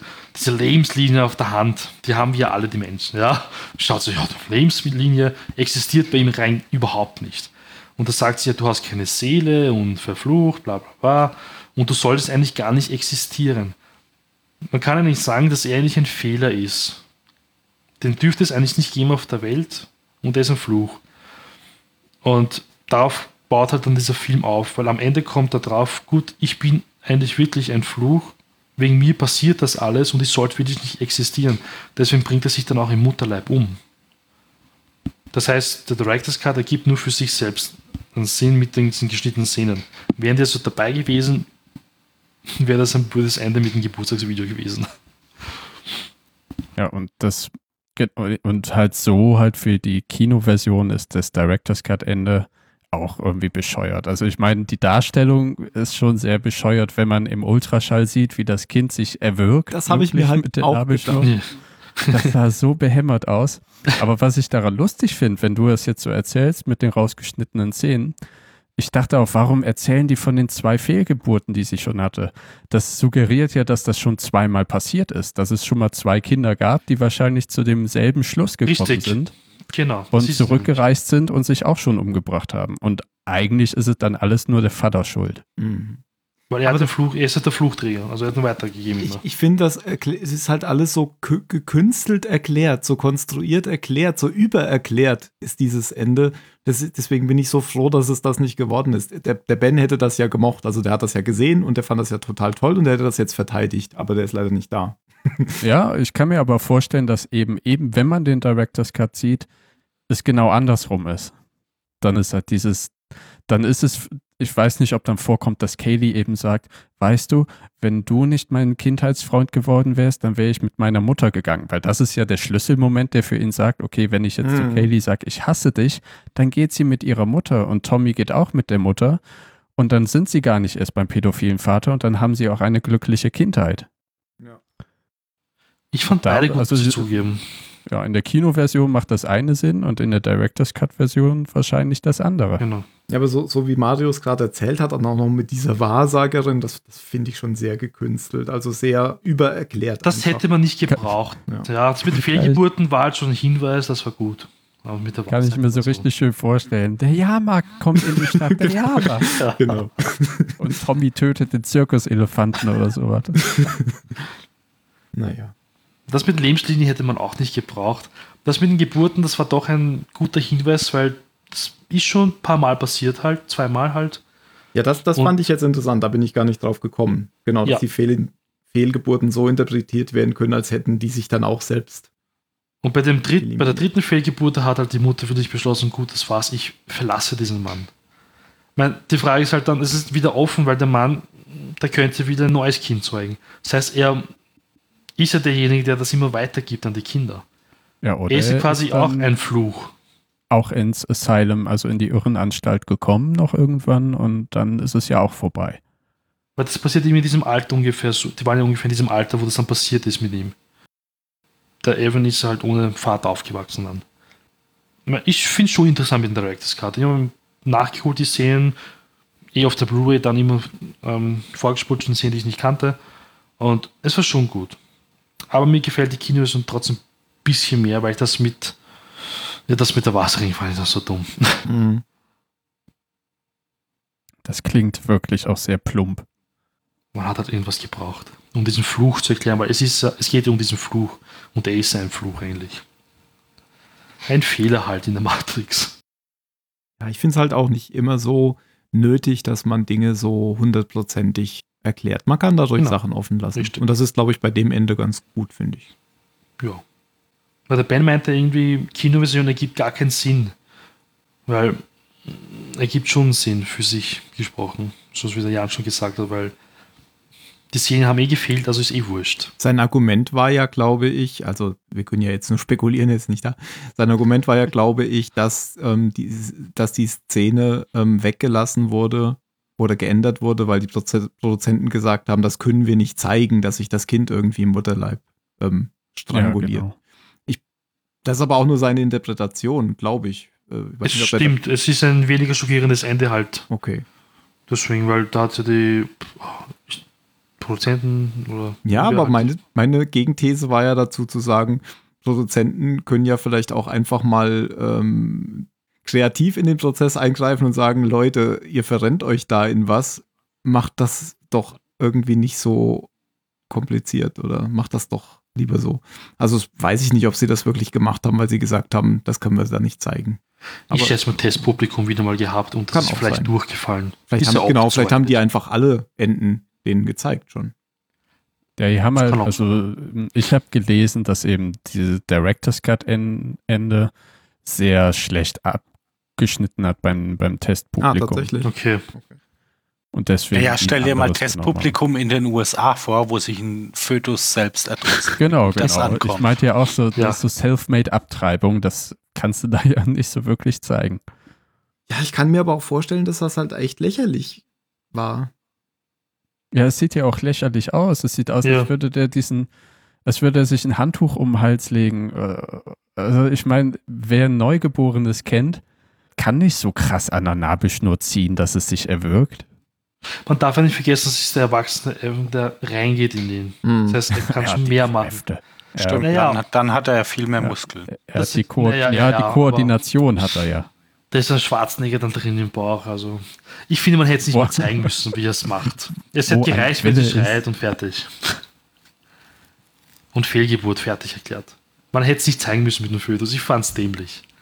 Ja, ja. Weil es- Weil, wa warum wird da die ganze Zeit noch der, der äh, Ultraschall draufgehalten? Ach, guck mal, ach, guck mal, es erwirkt sich. Ach, das ist ja mal interessant. Ich hatte eine Pfleger sah immer so hin und her, oder? Zwischen Ultraschall und Mutter. Hm, interessant. Es sah auch, glaube ich, also ich habe so Ultraschallbilder noch nie live gesehen von, von Babys im Mutterleib. Aber es sah auch schon sehr, sehr detailliert aus, damit äh, man, glaube ich, gut erkennen kann, was das Baby da gerade macht. Klar, weil sonst wird es ja auch niemand verstehen. Muss, Man muss ja. Müsste es ja erkennen, weil sonst. Ja. Sonst braucht man wieder jemanden, der das erklärt. oh, man sieht oh, ja gerade, wie das Der Kind Arzt sich. äh, erklärt es aber genau. auch. Oh, man Das sieht Baby gerade- erwürgt sich mit der Nabelschnur. Genau. Das habe ich ja noch nie gesehen. Doch, schon dreimal gesehen. Und immer bei Ihnen. immer bei Ihnen. Morgen kommt eine Wahrsagerin in die Stadt. Das Baby davor, das hat den Arm rausgestreckt und sich ein Skalpell genommen. Was ist denn los bei Ihnen? Oh je, also naja. Okay. Ich weiß nicht. Also ich, ich glaube, das kann, kann vielleicht düster sein, es kann vielleicht aber auch einfach lächerlich wirken. Also auf mich hat es schon sehr lächerlich gewirkt. Und diese Wahrsagerszene war aber gar nicht drin im Director's Cut, oder? Oder doch? Doch. Doch, Mit doch, Director's doch. Cut war sie drinnen. Ah, okay. Das war schon das Schlussmoment, wo man erfahren hat, dass er nicht, nicht normal ist, weil er hat keine Lebenslinien auf der Hand. okay. Es wurden ja durch den ganzen Film anscheinend Szenen rausgenommen oder ersetzt. Ja, er wurde auch im Gefängnis vergewaltigt dann von den beiden Typen zum Beispiel. Das hat man auch rausgeschnitten. Das war dann wahrscheinlich auch zu brutal. Weil Sexszenen in den USA kommen nicht gut an. Das wurde Bald nur ja. angedeutet. Na gut. Haben wir noch was Wichtiges vergessen? Hm, Eigentlich nicht. Auf gar keinen Fall. Ja, ich glaube auch nicht. Das war sehr ausführlich. Wir haben nicht mal so lange gebraucht oder so. Das ist ja ein Erstlingswerk der Autoren und Regisseure, hattest du erzählt, glaube ich, Mario, gell? Oh, übrigens, da war noch ein Fehler, als Tommy gestorben ist. Auf seinem Grabstein stand nämlich April ist er gestorben. Und die haben den Film Seven, also der Film Seven kam nämlich erst im September raus. Oh. der gab also gar keinen Sinn. ja. Okay. Mir ist überhaupt nicht aufgefallen, dass sie den Film Seven gucken in dem Kino. Habe ich überhaupt nicht drauf Da war doch geachtet. der Fettsack, oder? Das habe ich sofort erkannt. Okay. Er küsst sie doch vor dem Plakat mit Brad Pitt. Ja, aber ich habe da nicht Ja. drauf geachtet. Ich habe auch nicht gesehen, dass da noch Dumm und Dümmer stand auf dem, auf dem Plakat oder auf dem der Kinoeingang. Na gut. Dann würde ich sagen, kommen wir zur Bewertung. Wer will anfangen? Machen wir Zahlensender oder Zylonensender? Ach so. Ja, wir haben Zylonsender. Zylonsender. 1 bis 10, das ist neutral. Ja. Bei Star Wars hast du ja auch nicht Zahlensender-Bewertung gemacht. Da hatten wir ja auch nicht das Zahlensender-Intro. Oh, das stimmt natürlich. Uh, Naja, ja. Uh, nee. Ah. Ich glaube, jetzt weiß auch keiner mehr. Obwohl, dann müssen die Leute den Zahlensender hören, um zu wissen, warum wir so bewertet haben. Mach mal eine Butterfly-Bewertung. Hin und her springen die ganze Zeit mit irgendwas. Mit Bewertungen. Phil, magst du anfangen? Okay. Ähm, sehr interessante Idee für den Film, die ich äh, ei- eigentlich echt spannend finde, aber mit extrem vielen Schwächen umgesetzt. Also die Typen hatten einfach eine gute Idee, aber ah, so richtig gute Regisseure sind sie nicht. Ähm, ich habe ein bisschen mit mir gerungen. Ich habe auch mein, meine Wertung immer wieder von hier nach da geschoben und habe mich jetzt mit mir selbst geeinigt auf sechs Punkte Okay. Von 10. von zehn. Von 10. Dann. Ja. Ben? Quatsch. Ah. Dann ich. Es wird so Zeit fürs Bett jetzt. Ich habe tatsächlich die, bin auf die gleiche Punktzahl gekommen. Ich finde den Film schon gut. Ich weiß auch gar nicht mehr, was ich noch vor zwei Jahren auf äh, Letterbox bewertet habe. Da müsste ich noch mal gucken. Vielleicht habe ich da sogar vier von fünf Punkten gegeben. Ich käme jetzt tatsächlich eher so auf drei von fünf Punkten und das wäre ja so sechs von zehn. Vielleicht auch dreieinhalb, aber ich, ja, ich fand, ich fand den schon auch gut. Ähm, der hat aber so ein paar Längen, fand ich, gerade weil ich so zwischendurch dann dachte, huch, jetzt müsste der Film doch eigentlich fertig sein und wir sind erst bei der Hälfte. Da kam dann ja noch ganz viel. Ich fand das auch, fand das auch eigentlich, fand es ganz, fand es ganz gut. Ja, ist auf jeden Fall besser als der letzte Star Wars-Film. Also, also 6 von 10, 7 von 10. Ich glaube, so 7 ist schon so wirklich in die Richtung. Ja, 7 ist schon sehr gut. Also, ja, ich, ich finde ihn gut und die, die Idee ist gut und die Umsetzung ist teilweise gut und teilweise aber auch ein bisschen nicht so gut. ich bleib bei 6 Punkten. Jan. Ähm, ich stimme Phil uneingeschränkt zu. Der Wille war da, die Umsetzung war auch da, aber nicht gut da. Die Besetzung finde ich ein bisschen ah, schwach auf der Brust. Also es ist einmal ein ernsthafter Film, in dem man einen echten Kutscher sieht, den man vorher aus Filmen kennt oder auch danach, die ja, eher auf der flachbrüstigen Comedy-Schiene liegen. Und sonst kennt man ihn halt, ne, aus der 70er-Serie. Und er, hat es schon gut gemacht. Ich finde auch vor allem jetzt rückblickend, dass er diese labilen Charakter recht gut gespielt hat. Das Problem ist, alle anderen waren austauschbar. Ich habe keinen Charakter da wirklich gut in Erinnerung gehabt. Den, den Gothic-Typen, den fand ich skurril, lustig. Aber der, den haben sie halt runtergedrückt auf Sex und Mobbing.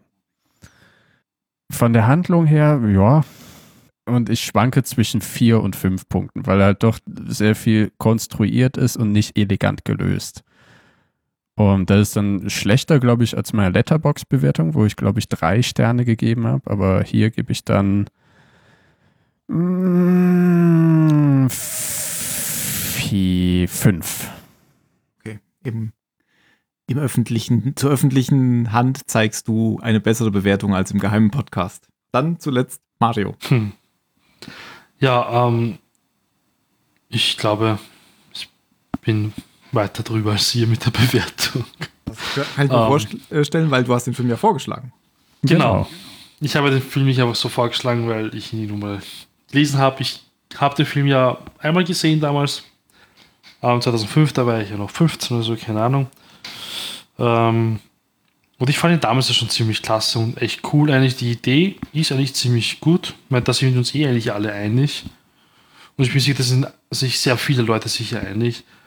An der Umsetzung hat es etwas gehapert. Ja, das mit den Schauspielern, ja, hm, ist okay, gut. Ashton Kutscher war doch überzeugend und zwei, drei andere waren vielleicht auch noch überzeugend. Den Rest hätte es wirklich weghauen können.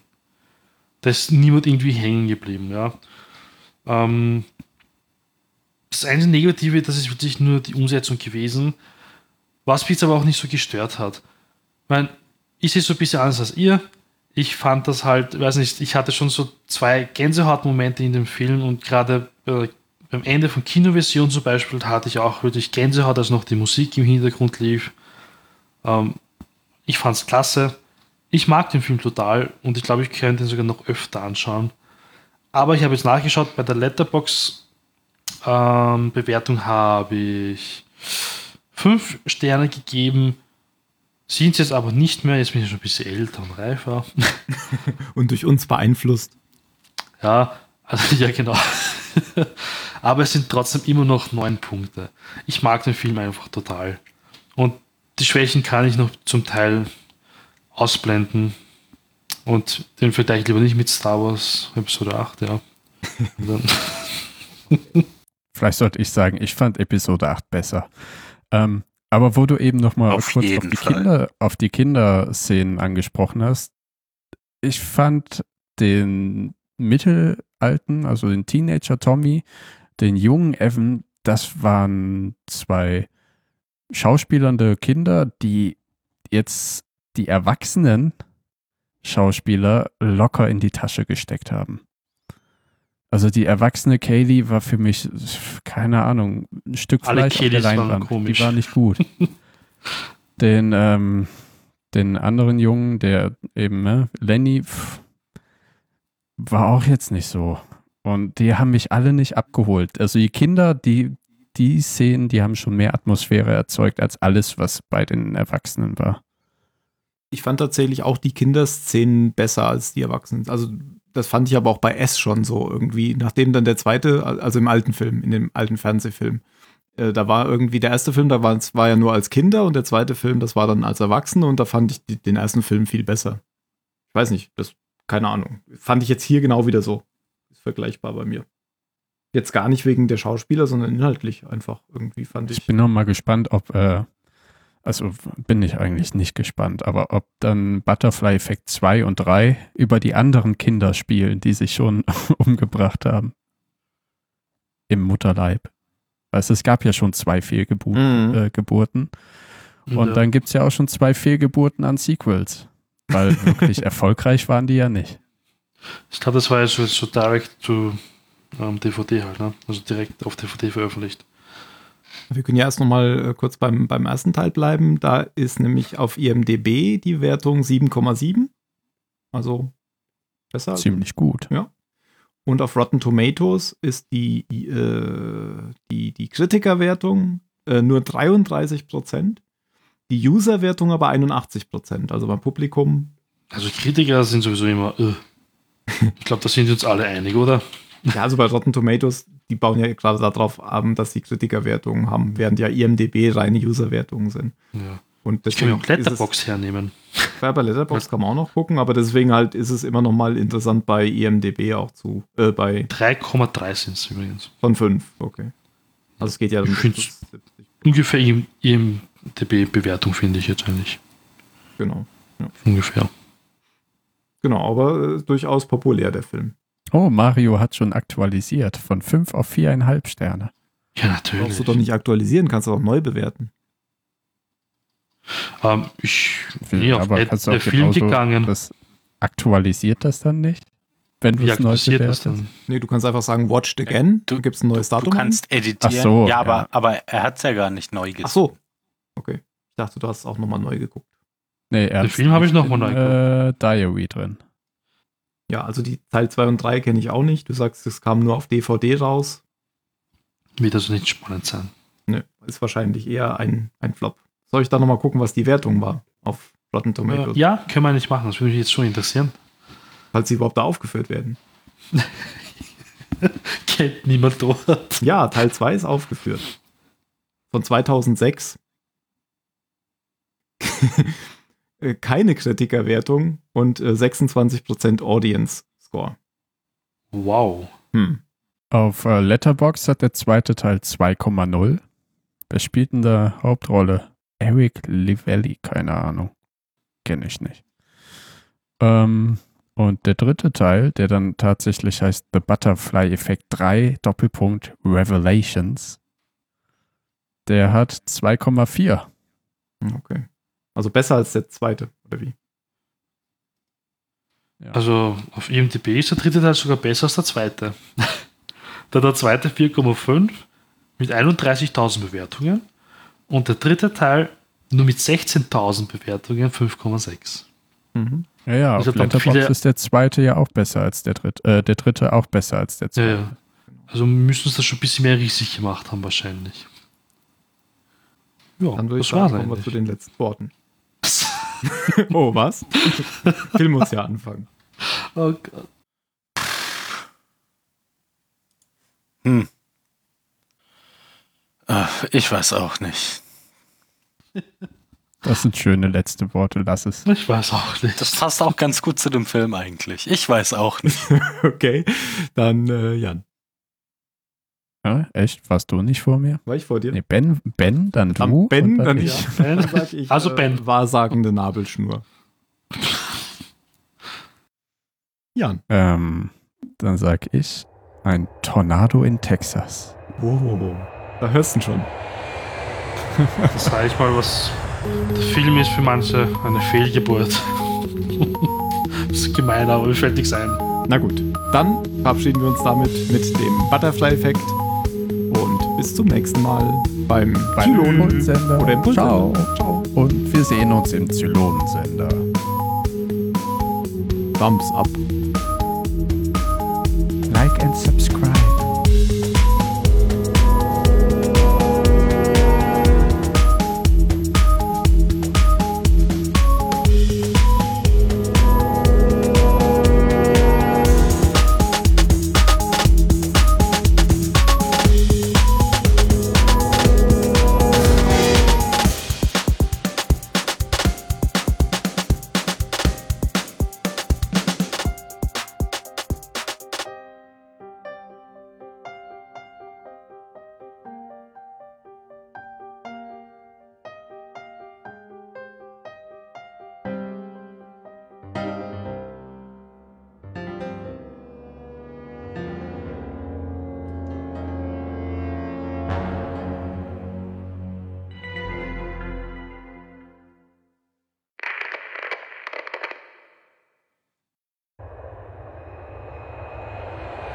Das ist unser Abspann, glaube ich. Der drama Das ist, äh, wenn wir mal Donnie Darko besprechen. Flugzeug. Oder? Den muss ich eh irgendwann mal nochmal sehen. Den habe ich nur einmal gesehen, als ich noch ziemlich jung war und fand den einfach nur doof. Ich habe ihn nie verstanden. Oh, okay. Ja, so ging es mir hab- damals auch. Ja. Hatte ich keine gestern- Geduld. ja. Also ich mir, äh, ich finde den super gut. Als ich mir gestern Butterfly, hallo,